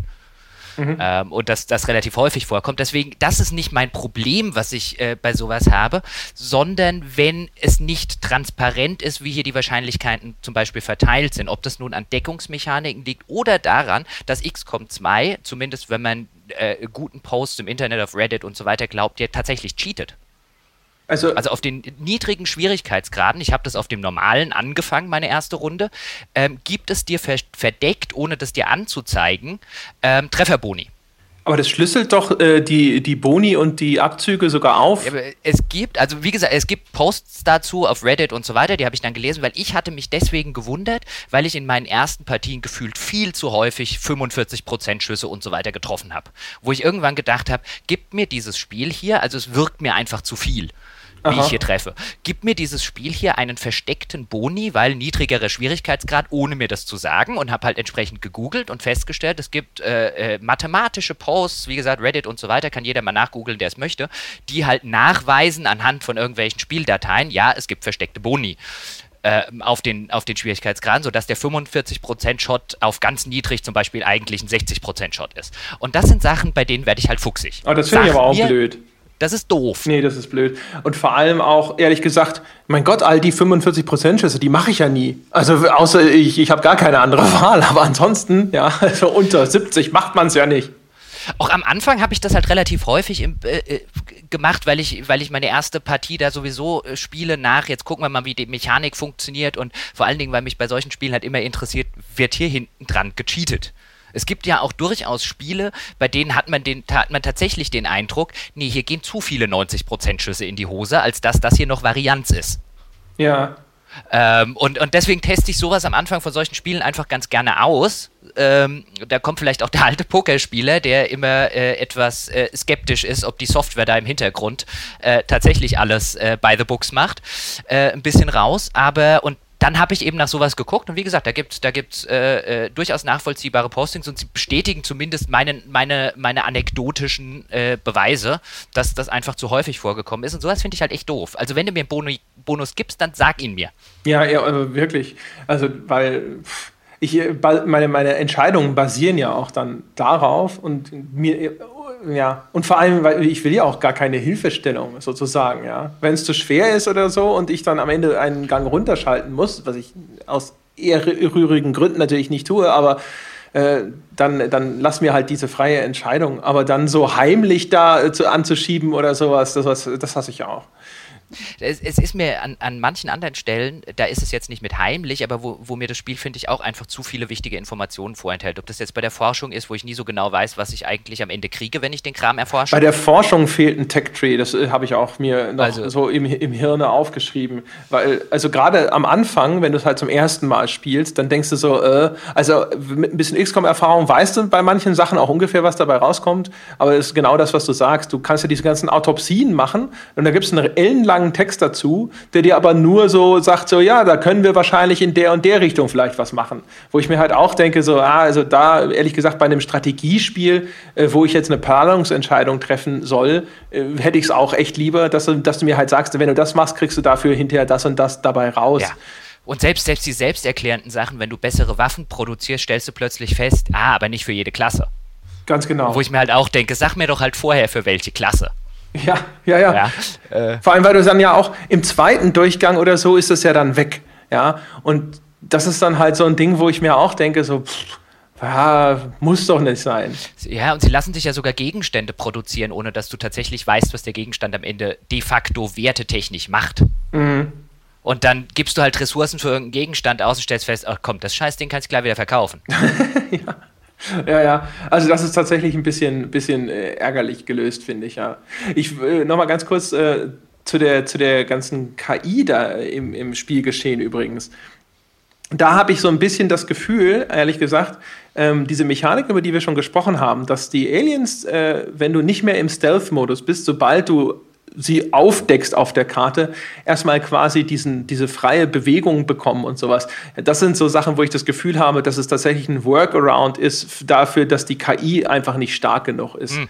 Das war es aber schon im ersten XCOM. Ja, ja, natürlich. Ja. Also es, es kann auch sein, das habe ich vorhin auch schon mal ganz kurz so ein bisschen angedeutet, dass das ein Versuch ist, dieses äh, ursprüngliche XCOM-Feeling auch ein bisschen wenigstens aufrecht zu erhalten ähm, weil es da ja auch, also in den frühen XCOMs, so wie ich sie erinnere, kam es ja manchmal echt sogar vor, dass da du kommst irgendwo, du läufst irgendwie hin und, und, dann fliegt auf einmal dir eine Granate entgegen und dein Typ ist tot und so ein Kram. Und das ist wahrscheinlich zu hart und dass sie sich gedacht haben, das ist vielleicht so der Kompromiss, äh, um so ein bisschen an diese, diese Serientradition anzuschließen.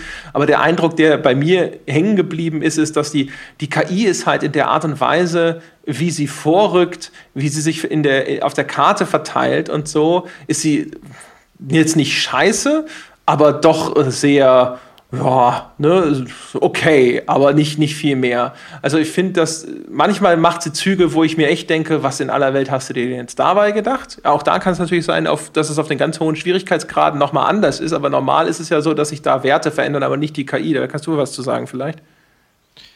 Ähm, also die, die, an, der, an der KI verändert sich da meiner Einschätzung nach äh, äh, sehr wenig. Also den, habe da jetzt keine Beobachtungen gemacht und würde, würde dir auch insofern komplett zustimmen, äh, dass die KI brauchbar ist, aber halt auch nicht mehr. Und du hast meines Erachtens darauf vollkommen recht, dass diese dieser Halbzug, den die KI bekommt, äh, wenn, wenn du sie entdeckst, einfach der Workaround ist, damit sie überhaupt brauchbar bleibt und nicht nur Kanonenfutter wird. Das war auch im, im, im ersten XCOM schon so, weil das ist ja ein, wenn wir es rein auf einer spielmechanischen Ebene sehen, ist das ja ein so erheblicher Vorteil, den du einer Partei einräumst.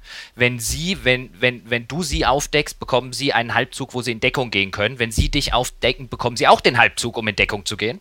Mhm. Da funktioniert es ja genauso. Also es funktioniert ja immer so, als hättest du sie entdeckt, auch wenn es andersrum passiert ist. Das ist ja ein erheblicher Vorteil, den eine KI auf einer mechanischen Ebene bekommt. Und den baut man wirklich nur ein, wenn man halt sagt, äh, andersrum wären die halt einfach kein, äh, wäre die halt nicht gut genug. Ja, und natürlich auch, ne, weil, weil sie mit festen Platzierungen arbeiten, also festen Startpunkten. Hast also jetzt, äh, na gut, es gibt, glaube ich, welche, die patrouillieren. Wobei weiß ich gar nicht. Ich glaube tatsächlich, also die fangen erst sogar an zu patrouillieren, wenn du sie aufgedeckt hast. Und sie haben bis zu dem Moment haben sie eine feste Platzierung auf der Karte, ist so mein Gefühl zumindest. Nee, es gibt, es gibt, ich hatte durchaus Situationen, wo mir eine Patrouille sozusagen in den Rücken gefallen ist, also unabsichtlich, und wo ich dann halt auch da saß und dachte, jetzt hätte ich aber mal gerne das Gleiche, was ihr Deppen habt. Ah ja, Nämlich, jetzt würde ich auch, gerne ja. in, jetzt würde ich auch gerne in Coverage rennen dürfen, wenn ihr mich entdeckt habt, aber stattdessen durften die in Coverage rennen und ich konnte dann noch einen Soldaten bewegen oder, oder nee, dann haben sie ja sofort ihren Zug, so rum ist es ja. Weil die KI moved, sieht mich, hat ihren Halbzug und kommt danach dran. Ja, ja, du hast also recht. der Rest von der KI. Ich hatte das auch, da, das ist, ist so eine in, in laufende Schlachten, dass da noch so eine Patrouille genau. reingelaufen genau. ist. Das ist dann sehr ärgerlich. Ja, ja, das stimmt. Nee, dann ist, dann ist das natürlich Quatsch, da hast du recht. Aber grundsätzlich bleibe bleib ich so ein bisschen dabei, dass das halt so, ein, so, ein, so eine Funktion ist, äh, die dafür da sorgt, dass sie jetzt nicht eine KI haben, die sich komplett frei auf der Karte irgendwie bewegt oder sonst irgendwas, sondern dass sie da teilweise schon relativ feste Platzierungen für die Dinger haben. Vielleicht nicht für alle. Ja, also da, da sehe ich genauso. Und ich, ich meine, das ist natürlich auch schwer, gerade bei so Strategiespielen ist ja KI immer wieder ein Kritikpunkt. Da sind wir, gerade wenn wir über, über die Sorte Strategiespiel reden, da werden wir garantiert bei Civilization 6 dann auch wieder drüber reden. Mhm. Ähm, ich habe übrigens vorher, glaube ich, beim Safe Scumming mal Civilization 6 gesagt, wo 5 äh, äh, gemeint war. Ähm, äh, wie gut die KI ist, was die KI für Boni kriegt und so weiter und so fort. Und äh, das sind ja immer sehr valide Kritikpunkte, weil in einem Strategiespiel eine nicht funkt oder eine schlechte KI oder eine KI, die offensichtlich cheatet und solche Geschichten, die kommen, das kommt ja beim Spieler immer einfach auf, auf Spielspaßebene doof an.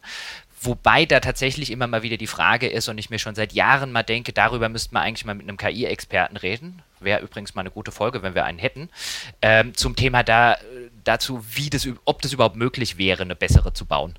Also, mit ich, den vorhandenen Ressourcen und allem drum und dran. Ich hatte ja mal, äh, erinnerst dich vielleicht sogar, das war glaube ich ja. noch so, als, als, wir gemeinsam bei der GameStar waren, hatte ich ja mal dieses absichtlich dumm, wo ich mal mhm. mit so einem KI-Experten gesprochen hatte, der ja eigentlich gesagt hat, also alles, was an mangelhafter KI existiert, ist entweder Absicht oder dem Budget geschuldet, weil das halt ein äh, Bereich ist, der nicht sexy ist. Du kannst den nicht vernünftig verkaufen in Videos auf der Spieleverpackung oder sonst irgendwas. Deswegen ist der grundsätzlich erstmal immer unterfinanziert.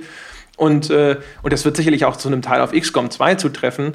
Eine äh, ne, ne KI, die zu anspruchsvoll agiert, ja, ist halt tödlich für den ganz, ganz großen Teil der Spieler. Und gerade bei allem, was so taktisches Vorgehen und so angeht, sagte der zumindest damals, da könnte eine KI einfach unfassbar brutal gut sein inzwischen. Aber das macht man halt nicht, weil das, damit kann der Spieler dann nicht umgehen. Und dann müsstest du sie halt vielleicht nur für den höheren Schwierigkeitsgrad entwickeln, ja. Und dann hast du also einen Bereich, der in der Vermarktung des Spiels eigentlich keine Rolle spielt und der dann auch noch nur für die, keine Ahnung, 10% oder so gemacht wird, die das dann auf dem Niveau spielen wollen. Und dann äh, dreht sich natürlich ganz schnell der Geldhahn zu. Ja, also auf der, auf der Warte natürlich vollkommen nachvollziehbar, auf, auf einer Produktqualitätsebene ähm, trotzdem was, was man meines Erachtens nach ansprechen muss. Zum Beispiel auch einer der Gründe, warum ich am Anfang gesagt habe, es fühlt sich mehr wie XCOM 1.5 an, ist ja, dass auch das komplette Interface das gleiche geblieben ist. Mhm. Und beim ersten XCOM habe ich es noch halbwegs verstanden, auch wenn ich es nicht gut fand und damals, glaube ich, sehr explizit kritisiert und Punkte dafür abgezogen habe, dass es dieses Konsoleninterface hat. Das kam ja auch noch für Konsole. Ja, das jetzt zweite kommt ja jetzt auch für Konsole. Ja, gut, aber erstmal war es als reines PC-Spiel angekündigt. Ja, aber wir wollen ja nicht glauben, dass das nicht von Anfang an geplant war. Ich weiß gar nicht, ob es von Anfang an geplant war. Dann, dann wäre man ja früher rausgekommen für Konsole als jetzt über ein halbes Jahr später. Naja, also es war nicht, insofern garantiert von Anfang an geplant, dass sie das Design schon darauf ausgelegt haben, eine Konsolenversion machen zu können, ja, ohne dass da jetzt nochmal grundsätzlich neu entwickelt wird. Ja, also worauf ich hier hinaus wollte, ist, es ist halt einfach das gleiche Interface.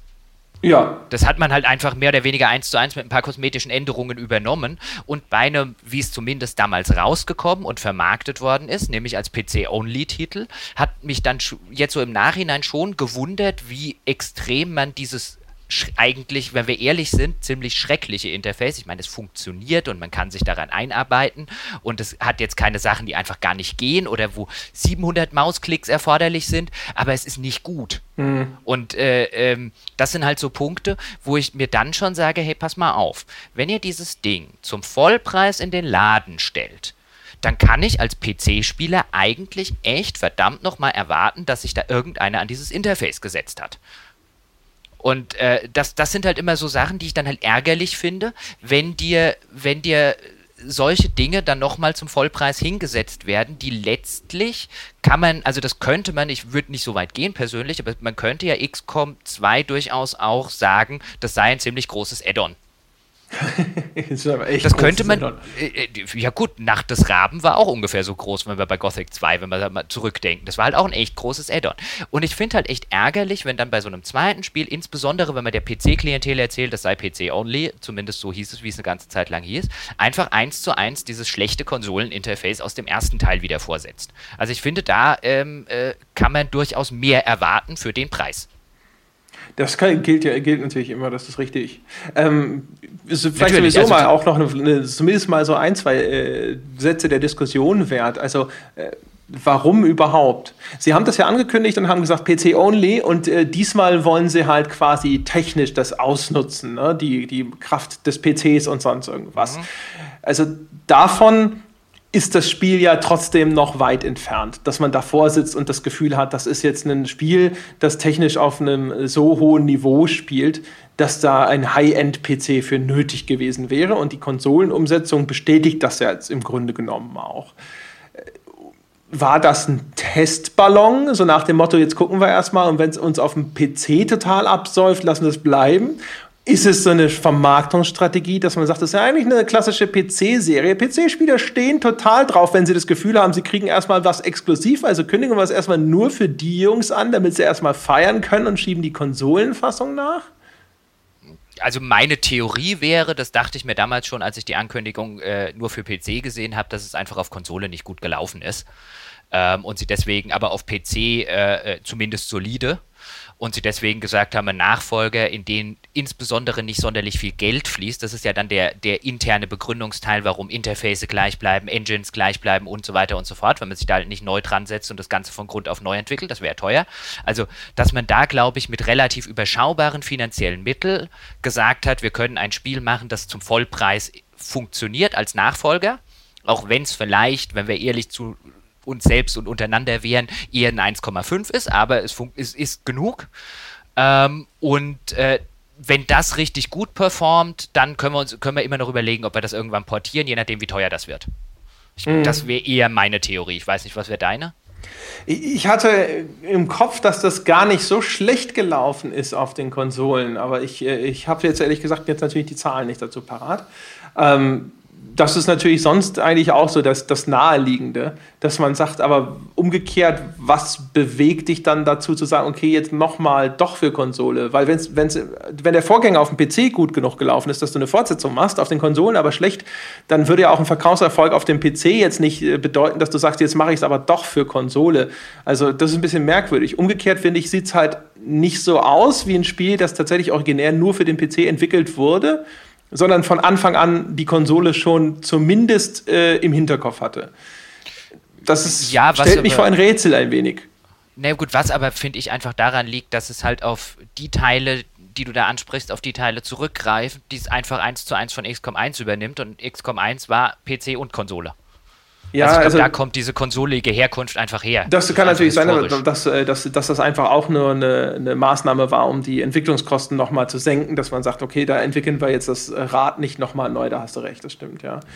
Das ja, aber weil, um nochmal kurz zumindest drauf rumzureiten, weil ich finde äh, find das wirklich was, äh, was, mich was mich immer mal wieder stört, ist, wenn, wenn PC-Spieler ähm, was zum Vollpreis kaufen sollen, was für ihre Plattform nicht optimiert ist. Ähm, das, das stört mich, ob das jetzt, ob das jetzt bei Bethesda-Rollenspielen mit dem furchterregenden PC-Interface ist, was dann einfach von Konsolen 1 zu 1 übernommen wird und wo man sich dann auf Modder verlässt, ob das jetzt bei so einem XCOM ist, wobei ich es da nicht so schlimm finde, wie teilweise bei Bethesda-Rollenspielen. Und wo man sich vielleicht auch halt, auf Modder verlässt. Äh, das mag auch sein, aber ich finde das halt eine Unsitte. Also ich finde, das ist ein Anspruch, den ich durchaus haben kann, wenn du was für meine Plattform entwickelst, dann erwarte ich eine Optimierung für meine Plattform. Und wenn es das nicht bietet, dann ähm, äh, äh, finde ich, finde ich, äh, musst du dich zumindest nicht wundern, wenn die Leute immer mehr sagen, ich kaufe das Ding irgendwann mal im Steam Sale. Ja. Also ich finde, das sind halt einfach echte, echte Basics, die drin sein müssen und die man auch verlangen muss und für die man Spieler auch abstrafen muss, wenn sie das nicht machen. Das finde ich einfach ärgerlich. Ich habe genauso viel Geld ausgegeben wie der Konsolenkunde und ich erwarte auch ein für mich zumindest an meine Plattform vernünftig angepasstes Interface. Ja, jetzt äh, mal ganz kurz, aber was, ich äh, verstehe schon, was du sagst und auch grob, was du meinst. Ich fand ehrlich gesagt das Interface gar nicht so schrecklich, bin eigentlich ganz gut damit ausgekommen. Vielleicht sagst du mir mal, was hat dich so gestört? Naja, äh, also es fängt ja schon bei den, äh, es fängt zum Beispiel schon damit an, dass du die Kamera nicht frei drehen kannst, sondern nur diese, also da, da fängt ja die Konsolenherkunft dieser ganzen Engine schon an oder diese Optimierung, dass du halt einfach nur diese vier Blickwinkel hast. Aha. die teilweise halt alle nicht sonderlich gut sind. Und wo ich immer wieder davor sitze und mir denke, wenn ich das hier frei drehen und zoomen könnte, wäre das viel vernünftiger. Meinst du, das ist ein Konsolending? Also ich ja. gebe dir völlig recht, diese äh, Blickwinkel sind teilweise furchtbar. Übrigens besonders furchtbar ist äh, der Wechsel zwischen verschiedenen Stockwerken. Ja, das, ich wollte es gerade ansprechen. Da hast du, hast du, genau. Da, teilweise schaffst du es einfach nicht, aufs Dach drauf zu kommen. Ja, oder so ein Zwischengeschoss vernünftig. Oder und ja. du siehst auch, wenn jemand äh, von außen in ein Gebäude reinläuft und dann äh, weißt du gar nicht, äh, Moment mal, ist das jetzt im ersten Stock? Wieso, wieso kann der nicht so weit laufen? So weit müsste doch laufen können. Und dann merkst du so, ah, der so ist da jetzt schon eine Treppe rauf in den ersten Stock, soll er aber gar nicht. Äh, jetzt muss ich irgendwie die, die, das ausblenden, dann muss ich aber erst wieder mit dem Mausrad eins zurück und so. Und das ist tatsächlich sehr komisch gelöst. Bin aber gar nicht auf die Idee gekommen, dass das eine Konsolenkonzession ist, sondern habe das einfach nur für grundsätzlich schlechtes Interface-Design gehalten. Ich bin mir ziemlich sicher, dass das eine Konsolenkonzession ist, in der Hinsicht, äh, dass freie Kameras in Strategiespielen auf Konsolen immer ein bisschen problematisch sind, weil du dir da halt einfach mit dem, mit dem Controller einen Wolf äh, äh, zusammenscrollst. Ja, also ob du mit einem Analogstick das Ding stufenlos nach rechts und links drehst oder in 45 Grad Winkeln oder 90 Grad Winkeln ist doch Das ist mit wurscht. der äh, Nee, bei sowas, also davor eingestellte Blickwinkel, die sind, die, die sind, finde ich, für den Controller schon einfacher als äh, äh, insbesondere wenn du halt wirklich extrem häufig äh, äh auch um 180 Grad und so weiter drehen musst und nicht, äh, nicht immer nur wie jetzt, was weiß ich, bei einer Third-Person-Ansicht immer so in einem, in einem überschaubaren Winkel. Also da das, das wirkt für mich schon sehr nach äh, äh, Konsolenherkunft.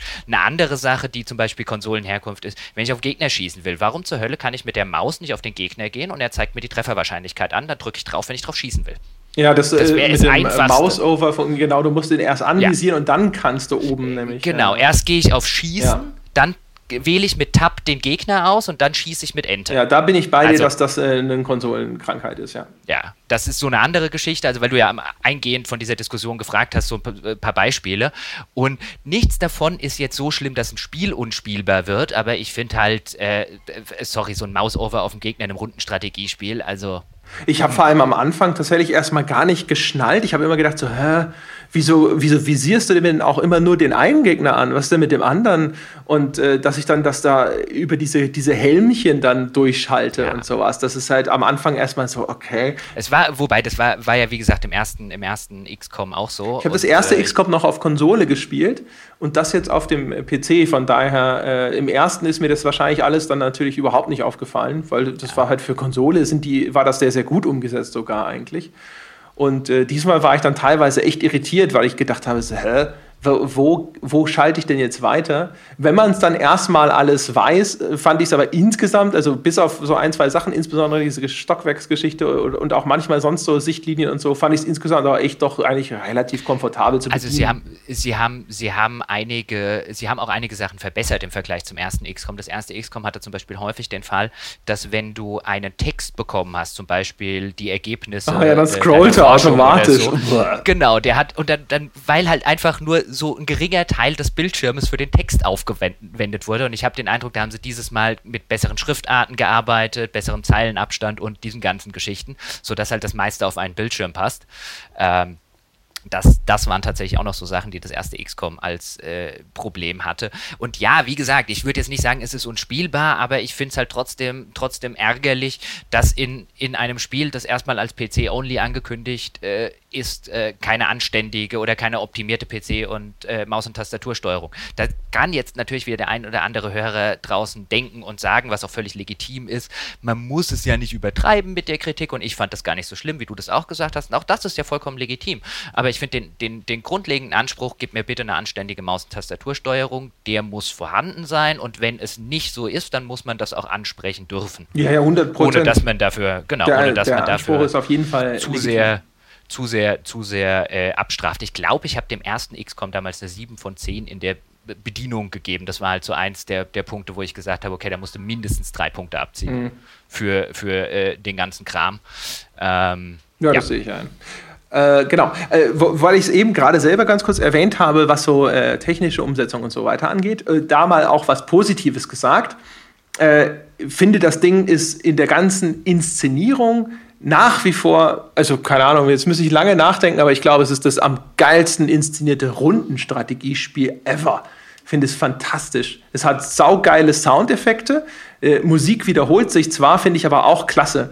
Also auch die, die Musik, wenn mein Team ausrückt und äh, sowas, ah, ich liebe das. Und äh, der, der, der Soundeffekt von dem äh, Sky Ranger, ja, also das kleine Raumschiff, das die Jungs immer dann auf den Boden bringt und wieder abholt, wenn der startet, dann kommen immer so kleine Cutscenes und sowas. Und wenn das dann umschneidet und das Ding kommt so ins Bild und das hat so einen geilen Soundeffekt von den Düsen, so, das ist fantastisch gemacht. Also äh, super. Also, die, ja. ja. Also überhaupt die ganze Atmosphäre, die über Sounds äh, äh, transportiert wird, ist einfach großartig. Ja. Wenn du halt, wenn halt äh, äh, Angela Merkel verstanden ruft, um in die Deckung zu laufen und dann äh, Winston Churchill einmal so schön mit der Schrotflinte das Knack-Knack macht, um einen Gegner ins Gesicht zu schießen, großartig. Ja, auch zum Beispiel, wenn du einen Gegner wegschießt, dann gibt es ja auch diese kleine Cutscene hm. und so geil, ja, wie die wegfliegen auch. Also da ist halt echt so ein, ein Wumms dahinter. Da würdest du dir in manchen Shootern wünschen, dass es den, die Wucht dieser Waffen so gut rüberbringt, ja. Und das ist so ein bisschen wie bei, äh, wie bei den Fallouts, wenn du im, im Wett dann jemanden wegballerst, nur halt eben nicht diese, diese super Zeitlupe, sondern du siehst halt, wie der anlegt und äh, ich weiß gar nicht, im ersten XCOM Also im Reboot konnte man immer genau erkennen, anhand der Animation, die kommt, ob er trifft oder nicht. Und ich ja. glaube, hier ist es auch so, ne? Und du nicht ganz. siehst es, also hier habe ich zumindest nicht dieses klare Gefühl. Beim Vorhergänger weiß ich, da war es so, du hast es gesehen und du wusstest, okay, jetzt das ist alles gut. Hier war ich unsicher, ob das noch so ist. Spricht vielleicht dafür, ich, dass es nicht immer so ist ich, ich war mir relativ sicher, als ich dann jetzt das zweite gespielt habe, dass immer, wenn er im ersten den, den aufs Gesicht des Schützen geblendet ist, ein automatischer Treffer kam. Weil ich nämlich so drauf konditioniert war in meinem Kopf, dass ich mir am Anfang gedacht habe, ah, jetzt treffe ich wieder. Und dann ist es tatsächlich ein paar Mal passiert, dass er nicht getroffen hat. Ja, ja, also wie gesagt, deswegen, also ich war mir nicht ganz sicher, aber ich, äh, genau, kann gut sein, dass das im zweiten jetzt nicht mehr 100% der Fall ist. Ist aber auf jeden Fall geil. Der, der legt dann an und dann blendet so die Kamera um, wie es den Typen weghaut. Und dann ist da auch so ein cooler Ragdoll-Effekt dabei, wie der da äh, irgendwo an die Wand geklatscht wird und so. Also grundsätzlich ist es halt echt einfach fantastisch äh, gut inszeniert, also gerade innerhalb seines Genres. Also mir fällt nichts ein, was da rankommt. Würde ich mich jetzt auch schwer tun. Wobei, es ist ja nicht so, als gäbe es derzeit noch einen Haufen Rundenstrategiespiele. Das ist klar, aber auch von mir aus jetzt historisch oder sonst irgendwie, also da ist es wirklich, wirklich, wirklich cool. Klar, die Messlatte ist in dem Genre nicht hoch, aber das, äh, das finde ich sehr, sehr gut. Und ja, wie, wie du schon auch sagst, also auch so äh, die, die, diese komische fiktive Aliensprache, wenn dann da diese e-, e-, Elite- oder Anführereinheiten ihre Befehle geben, äh, die, diese Sektoids, die da überall rumlaufen mhm. und so weiter und so fort. Das ist schon alles ganz cool. Es gibt ein paar Sachen, die sind ja. natürlich auch nicht so geil. Keine Ahnung, diese komischen Faceless-Monster, die dann so rumstapfen wie Bigfoot, wie diese Schrittgeräusche machen und sowas. Das ist dann halt so, da kippe ich jetzt nicht aus den Latschen, aber echt, echt viel drin was ich super finde. Und wie gesagt, diese Heldenmusik, wenn mein Team ausrückt oder ja. zurückkommt und so, ist halt echt klasse. Es hat, ja, und es hat halt immer so ein bisschen diesen, diesen leichten cheesy Unterton eines 50er Jahre Science-Fiction-Films. Ja, das, das zum einen. Das, und zum anderen da spielt halt auch wieder sehr stark diese Identifizierung mit dem Squad mit rein, finde ich halt, ja. Das ist dann halt so echt so meine, meine Jungs, die da jetzt ausrücken. Mhm. Und äh, dann darf auch so Musik kommen. Während wenn das jetzt ein, ein schmalzig inszeniertes äh, Call of Duty wäre, dann würde ich vielleicht sofort wieder denken, so, äh, ja, und jetzt noch Hans Zimmer draufschreiben, ne? Also das ist ganz ulkig, wie das wirkt, aber das macht es halt echt, echt fantastisch. Und ja. ja. genau, Zerstörung haben wir ja schon spielmechanisch drüber gesprochen, die sieht halt auch relativ cool aus, ist natürlich auch so typische Bauteile, wie das dann rausgeschossen wird, macht aber trotzdem einen echt guten Eindruck. Ja, und ähm, sie haben auch im Vergleich zum ersten XCOM die Zwischensequenzen äh, erheblich verbessert. Äh, die, waren im, die waren im ersten XCOM meines Erachtens nach nicht besonders gut. Ähm, das ist mir jetzt aufgefallen, dass die wirklich erheblich besser geworden sind. Jetzt immer noch nicht auf einem Niveau, wo man jetzt bei, bei manchen AAA äh, Multimillionen-Dollar-Produktionen drüber redet. Natürlich nicht. Aber für das Genre schon auf einem, auf einem echt sehr hohen Niveau. Was ich allerdings schade finde, nach wie vor, so ging es mir ein bisschen beim ersten XCOM, jetzt beim zweiten auch, ist, dass ich die Geschichte relativ blöd finde. Also selbst für ein cheesy 50er Jahre, an das man sich so immer ein bisschen anlehnt, ähm, dachte ich jetzt beim zweiten, weil man teilweise auch ganze Handlungsstränge aus dem ersten gerade übernommen hat. Insbesondere weil man am Anfang zum Beispiel äh, einen dieser Officers im Nahkampf mit einem bestimmten Gegenstand umhauen muss ja. damit die Story weitergeht. Ja, ja. Eins zu eins die gleiche Story-Mission aus dem ersten XCOM nochmal genommen. Ja, also auch da habe ich, glaube ich, vorhin schon mal einen Nebensatz zu gesagt. Also ich habe das Gefühl, die Story ist ein bisschen, noch ein bisschen stärker in den Hintergrund getreten. Äh, das ist kein Fehler, aber die ja. Also die äh, im ersten war ich da noch sogar leicht amüsiert. Ich finde das ganze Szenario und die Idee vom zweiten in der Hinsicht cool, aber mhm. genau wie im ersten ist es da sehr ja, es wirkt irgendwie unausgewogen und zwar weil es sich einerseits zu ernst nimmt, also das ist ja nicht irgendwie großartig ironisch gebrochen, manchmal so ein bisschen in den Dialogen mit den Figuren, aber ehrlich gesagt nicht allzu stark. Äh, ist also nicht auf witzig gemacht oder auf total campy, sondern es ist halt eher so trashig, cheesy. Und yeah, Anglizismen, ahoi, ne? ja, ja. Galore. Ja. ja. Ähm, und äh, auf der anderen Seite ist es aber auch nicht wirklich mitreißend, äh, wenn es sich da ein bisschen ernster erzählt. Also da hat es dieser Third-Person-Shooter-Spin-Off, das äh, The Bureau, mhm. äh, sogar besser hinbekommen. Und auch da war es jetzt nicht gut. Äh, ich finde es halt insofern ein bisschen schade. Also ich würde jetzt nicht behaupten, dass XCOM ein erheblich schlechteres Spiel wird, weil es halt so eine, so eine banale 0815 Aliens übernehmen die Weltgeschichte erzählt. Ähm, das macht jetzt die Kämpfe nicht schlechter und die Atmosphäre nicht schlechter und alles drum und dran. Ich finde es halt echt nur schade jetzt beim zweiten Mal, weil ich mir denke, auch eine 0815 Alien Invasorengeschichte, weil ich stehe da ja drauf. Ich stehe ja auch auf diese ganzen Science-Fiction-Filme aus der Zeit. So Invasion vom Mars zum Beispiel ist einer meiner Lieblings-Science-Fiction-Filme ever. Mhm. Ja, ich mag ähm, auch hier der H.G. Wells und sowas. Ja, dort alle, diese, diese ganze Sorte, so Alien-Invasoren-Filme finde ich und, und Stories und Romane finde ich sowieso großartig. Ich meine, einer meiner Guilty Pleasures ist bis heute Independence Day. Gut, den zweiten brauche ich jetzt nicht zu gucken, ja. aber ähm, der erste ist immer noch ein wunderbarer Guilty Pleasure. Ähm, und, aber es kommt ja nicht mal auf das Niveau von Independence Day.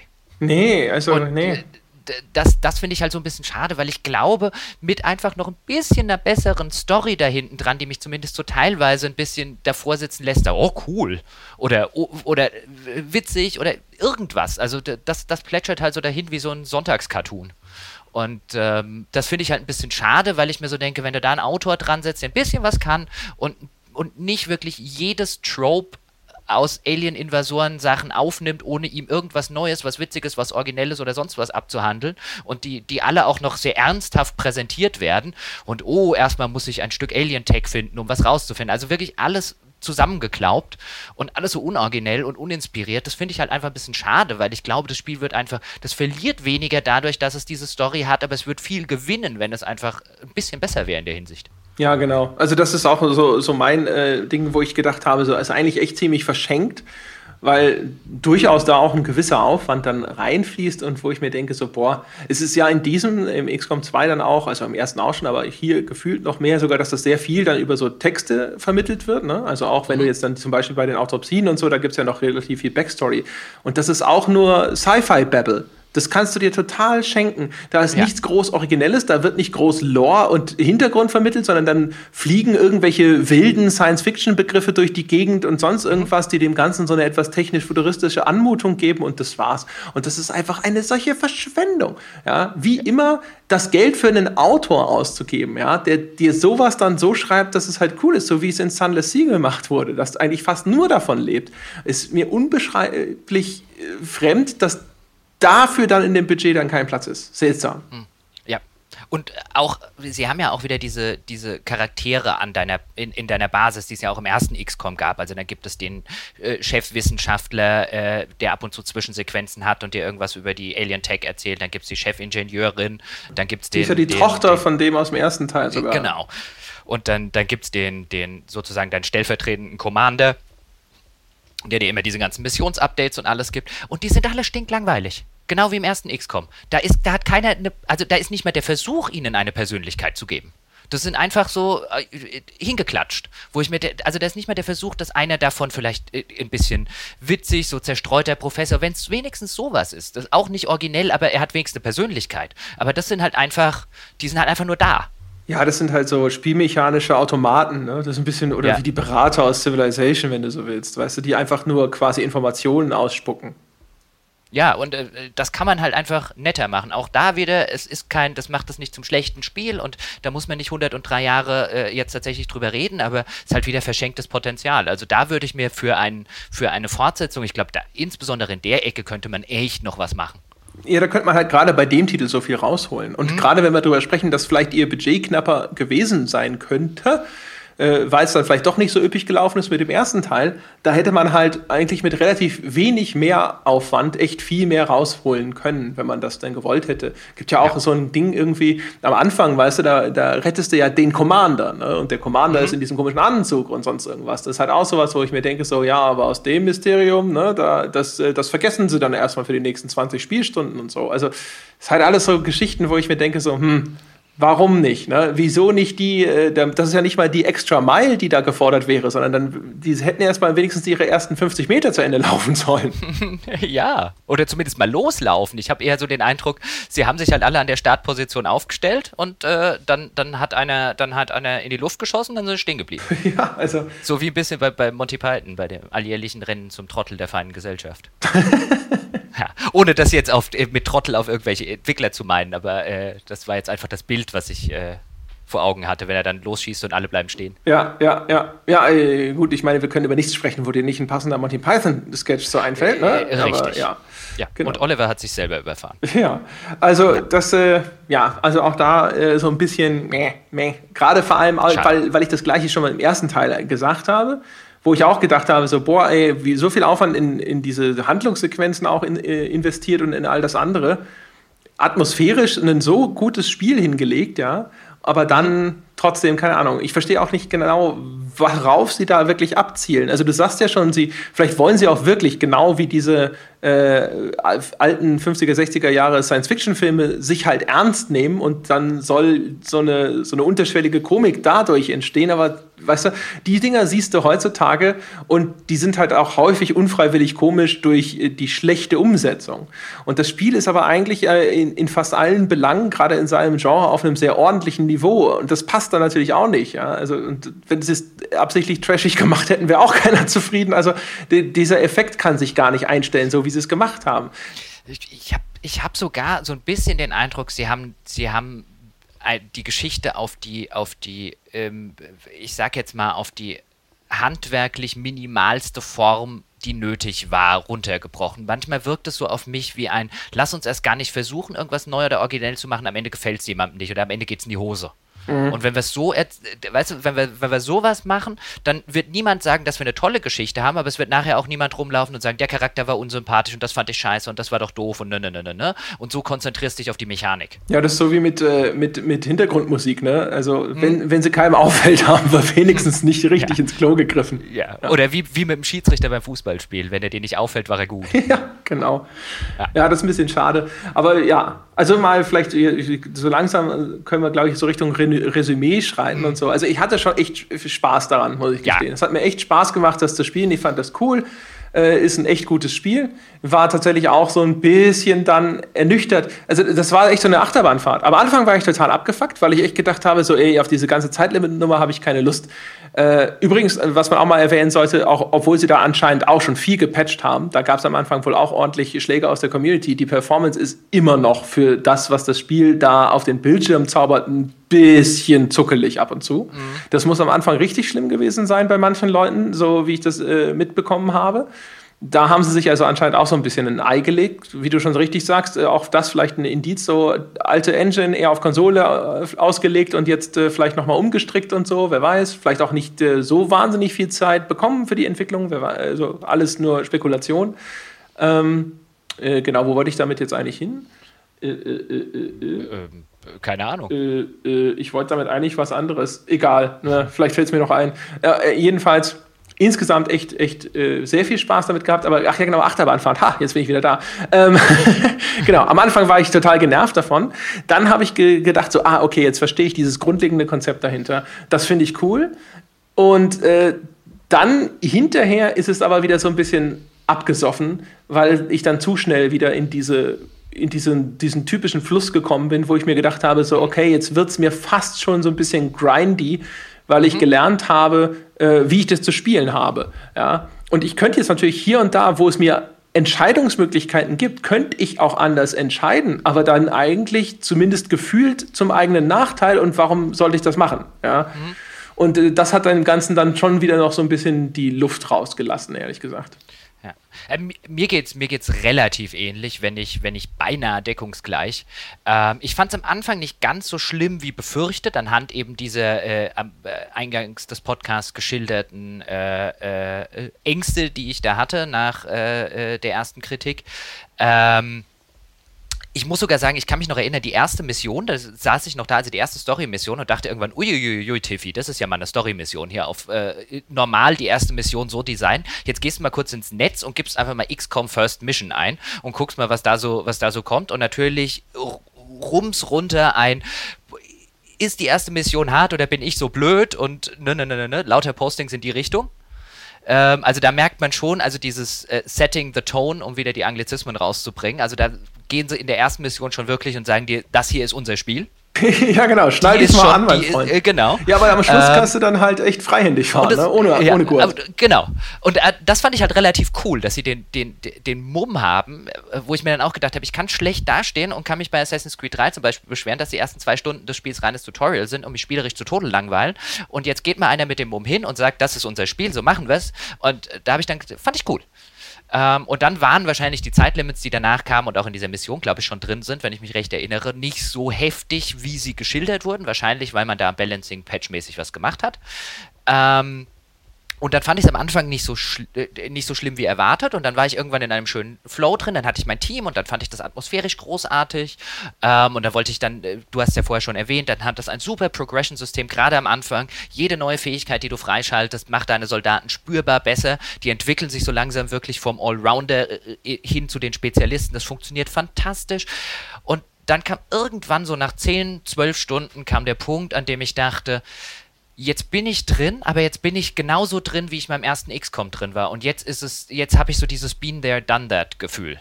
Ja. Jetzt, jetzt, jetzt ist es das gleiche in grün.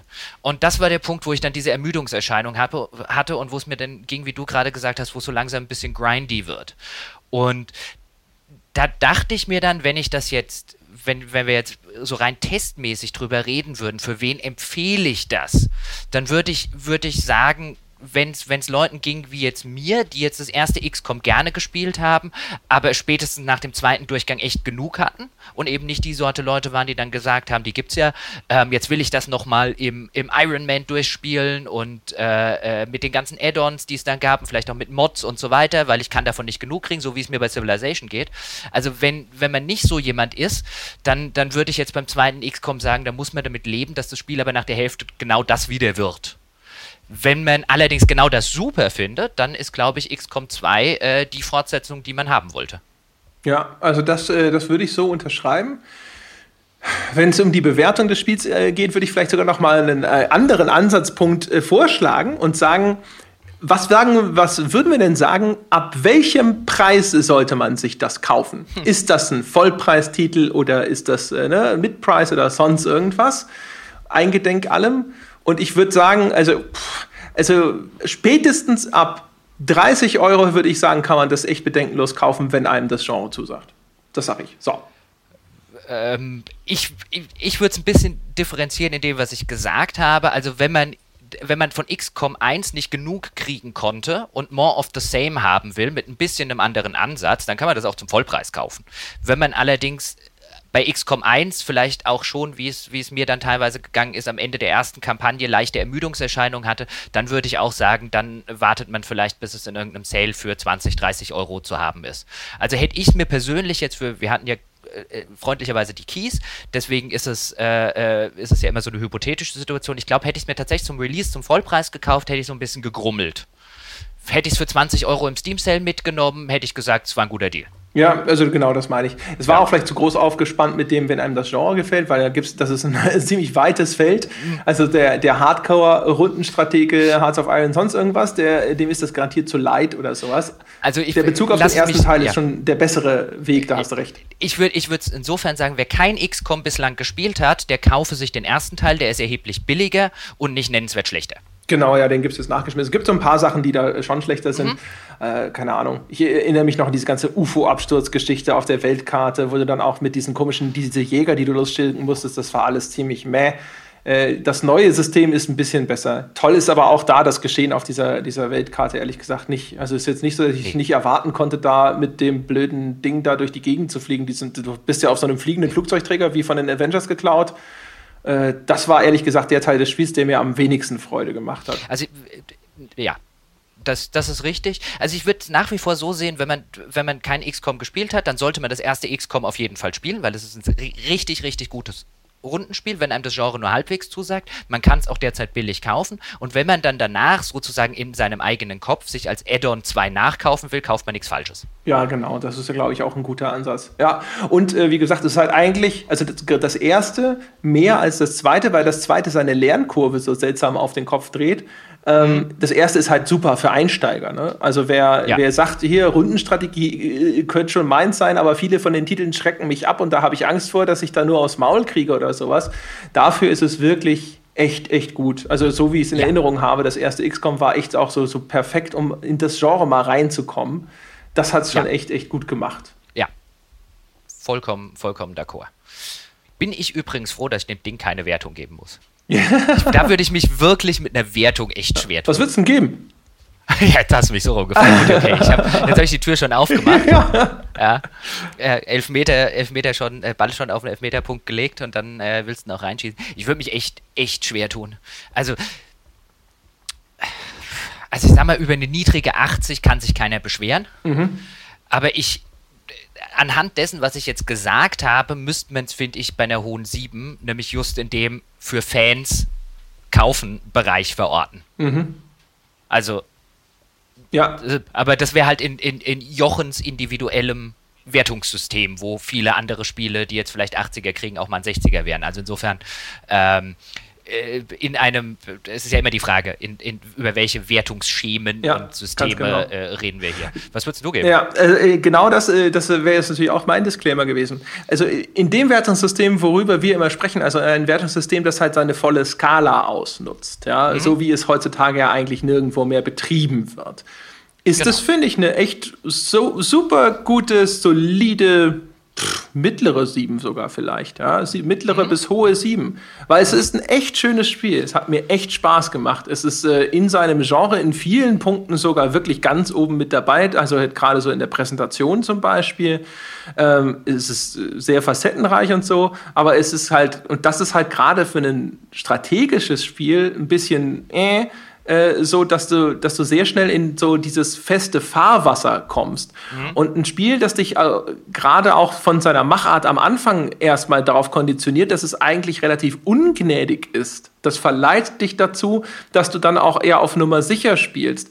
Und wenn es dich dann hinterher, hinterher auf einmal dann so ein bisschen zum Experimentieren einlädt, wenn du so willst oder sowas, dann ist das ein merkwürdiger Ablauf zumindest. Man kann immer sagen, der Spieler ist zu einem gewissen Grade selber schuld, aber auch das gehört, finde ich zumindest, zu einem guten Game Design dazu, also oder auch zur Spielerführung. Ne? Nicht nur das mhm. Licht dahin zu machen, wo der Ausgang ist, sondern eben auch den Spieler wie du schon selber sagst, eben dann auch konsequent weiter aus seiner Komfortzone rauszuzwingen oder ihm eben irgendwelche klaren Signale zu geben, dass jetzt für ihn die Zeit ist, wo er mal auch einfach ein bisschen freier und offener spielen kann und ihm da so ein bisschen die Angst zu nehmen, dass er sich denkt, ja, aber sonst ist hinterher äh, Scharfschütze André Peschke tot und das geht ja gar nicht. Ne? Mhm. Äh, das ist halt so, da beißt es sich so ein bisschen selber in die Hand äh, durch den Ansatz, den es da verfolgt, so sehr ich den respektiere.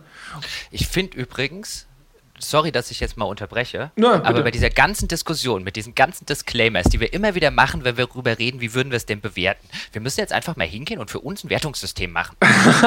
damit wir am Ende von solchen Folgen einfach sagen können, das ist eine ja, hm. Null von zehn Bierflaschen? Oder?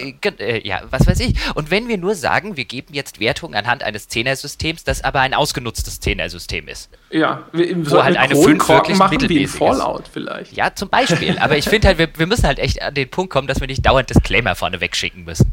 Das stimmt natürlich, ja. Das Problem ist natürlich, sobald du halt ein, ein äh, Wertungssystem einfach so benutzt, ein Zehner oder ein Hunderter oder sowas, wir müssten ihm einen Namen geben. Das, das äh, voll ausgenutzte Wertungssystem oder sowas. Ja, zum Beispiel. Ja, ja. ja. TM. Genau. Ja, also wie gesagt, also in so einem, äh, vielleicht auch nur zur Verdeutlichung, in einem äh, typischen herkömmlichen System würde ich dem auf jeden Fall eine glatte 8 noch geben, ehrlich gesagt. Weil das hat es halt verdient. Also es war wirklich schön, das zu spielen und so. Und äh, heutzutage in den Wertungssystemen sagen ja die Leute so ab, wenn eine 7 davon steht, dann fängt es sofort an, scheiße zu werden, auch wenn das manchmal ungerecht ist, weil es in, durchaus auch sicherlich Titel gibt in den existierenden Wertungssystemen, wo auch die 70er-Titel durchaus noch cool sind und Spaß machen. Aber ähm, ich glaube, da, damit man versteht, was ich, was ich sagen will mit der Wertung, müsste man in einem normalen, derzeit vorherrschenden Wertungskosmos tatsächlich, glaube ich, so eine, eine ganz, ganz niedrige Acht geben. Ja, wahrscheinlich. Vielleicht sollten wir unser Wertungssystem einfach so machen, dass bei uns die 0 die 7 ist. Stimmt, genau. Wir, einfach, wir würfeln das so durcheinander. Ja, ja die 0 ist die ja. 7. Eins also wir von so eine äh, zehn möglichen Kriterien ja, oder ja. Werturteilen. und in diesem Falle. Ja, ist echt nicht so, aber ja. Genau, wir, äh, da müssen wir nochmal äh, drüber trinken, äh, ja. über unser eigenes Wertungssystem. Aber ich denke, meine Damen und Herren, äh, damit ist XCOM 2 auch erschöpfend diskutiert. Ja? Äh, was natürlich immer noch nicht erschöpfend ausgeführt wurde, ist die 5-Sterne-Bewertung auf iTunes. Da draußen gibt es Menschen, die haben uns bis heute nicht 5 Sterne auf iTunes gegeben. Keiner weiß warum. Sie da zu Hause bestimmt auch nicht. Deswegen ist es höchste Zeit. Jetzt ist der Tag gekommen. Sie stehen auf, nicht gegen die außerirdischen Invasoren, sondern gegen die Vorherrschaft von Smith auf den iTunes-Charts mit ihrer Bewertung für diesen Podcast. Am besten schreiben Sie noch was Nettes dazu. Dann äh, freuen wir uns und wir lesen doch so gerne auf iTunes, warum wir der beste Spiele-Podcast sind. Das, äh, das äh, nehmen wir sonst als Tatsache an, aber wir lesen trotzdem gerne, warum das so ist. Außerdem gibt es die Möglichkeit, uns zu fördern, ja, den Ausbau und die weitere Existenz dieses Podcasts zu sichern, indem Sie Förderer werden auf Patreon, ein, quasi ein Mini-Ölscheich. Äh, verlinkt auf unserer Webseite gamespodcast.de. Dort findet sich der Link zu unserem Patreon-Account. Patreon ist im Grunde genommen, als würde man uns abonnieren. Ab einem Dollar aufwärts kann da sich jeder aussuchen, wie viel wir ihm wert sind. Wir sind immer der Meinung, man sollte uns so ja, mindestens mal so drei, vier Dollar im Monat zustecken, aber das sind ja wir. Äh, wer Patreon-Bäcker wird, kriegt dann auch Zugang zu unseren Bäcker-exklusiven Inhalten. Derzeit sind das äh, unsere Spin-off-Folgen auf ein Altbier. Da sprechen wir über ältere Spiele oder ältere Publisher und so weiter. Inzwischen gibt es fünf Folgen davon. Es gibt eine Folge zu Söldner, es gibt eine Folge zu Heroes of Might and Magic 6. Wir reden mit den Gründern von Ascaron und Blue Byte über Aufstieg und Fall ihrer Spiele-Publisher-Imperien sozusagen. Also jede Menge Zeug, was man dringend nachholen sollte. Außerdem sprechen wir übrigens mit Martin Deppe. Das ist so die Vorlage zu unserem großen Jörg Langer Interview gewesen. Der spricht auch viel über seine Zeit bei der GameStar und was er so in den Urzeiten des Spielejournalismus erlebt hat. Das nur mal so aufgelistet. Äh, es gibt auch eine andere Möglichkeit, uns zu unterstützen, und zwar über unseren PayPal-Account. Da allerdings der Disclaimer, weil das für uns logistisch echt super schwierig ist, den Leuten dann jedes Mal diese Altbierfolgen zugänglich zu machen und zu gucken, wer ist denn jetzt PayPal-Bäcker, wie viel hat er gespendet, wie lange sollte er dafür eigentlich noch Altbierfolgen kriegen und sowas. Das können wir uns gerade nicht zumuten, sonst machen wir nichts anderes mehr. Deswegen der wichtige Hinweis, wer über PayPal spendet, kriegt derzeit nicht diese Bonus-Episoden für Patreon-Bäcker. Die sind nur für die Leute, die uns abonnieren. Wer uns sagt, äh, ja, ich will euch trotzdem unterstützen, ihr kriegt einfach so Geld. Dafür gibt es auch auf gamespodcast.de einen Link für PayPal-Spenden inzwischen. ja, und es gibt noch ein Forum auf unserer Webseite. Auch da eine große Empfehlung. Äh, die Community ist fantastisch. Wir moderieren relativ streng. Das heißt, dort wird nicht geflamed, getrollt oder sonst was. Da wird sich vernünftig, anständig, tiefgründig und tiefsinnig über Computerspiele unterhalten. Und wir sind natürlich auch mit dabei, äh, ja, große Empfehlung. Unserer Meinung nach natürlich auch das beste Spieleforum, das man besuchen kann. So, meine Damen und Herren, Sie haben es geschafft. Der Podcast ist zu Ende, der Werbeblock auch. Wir hören uns nächste Woche wieder. Bis dahin.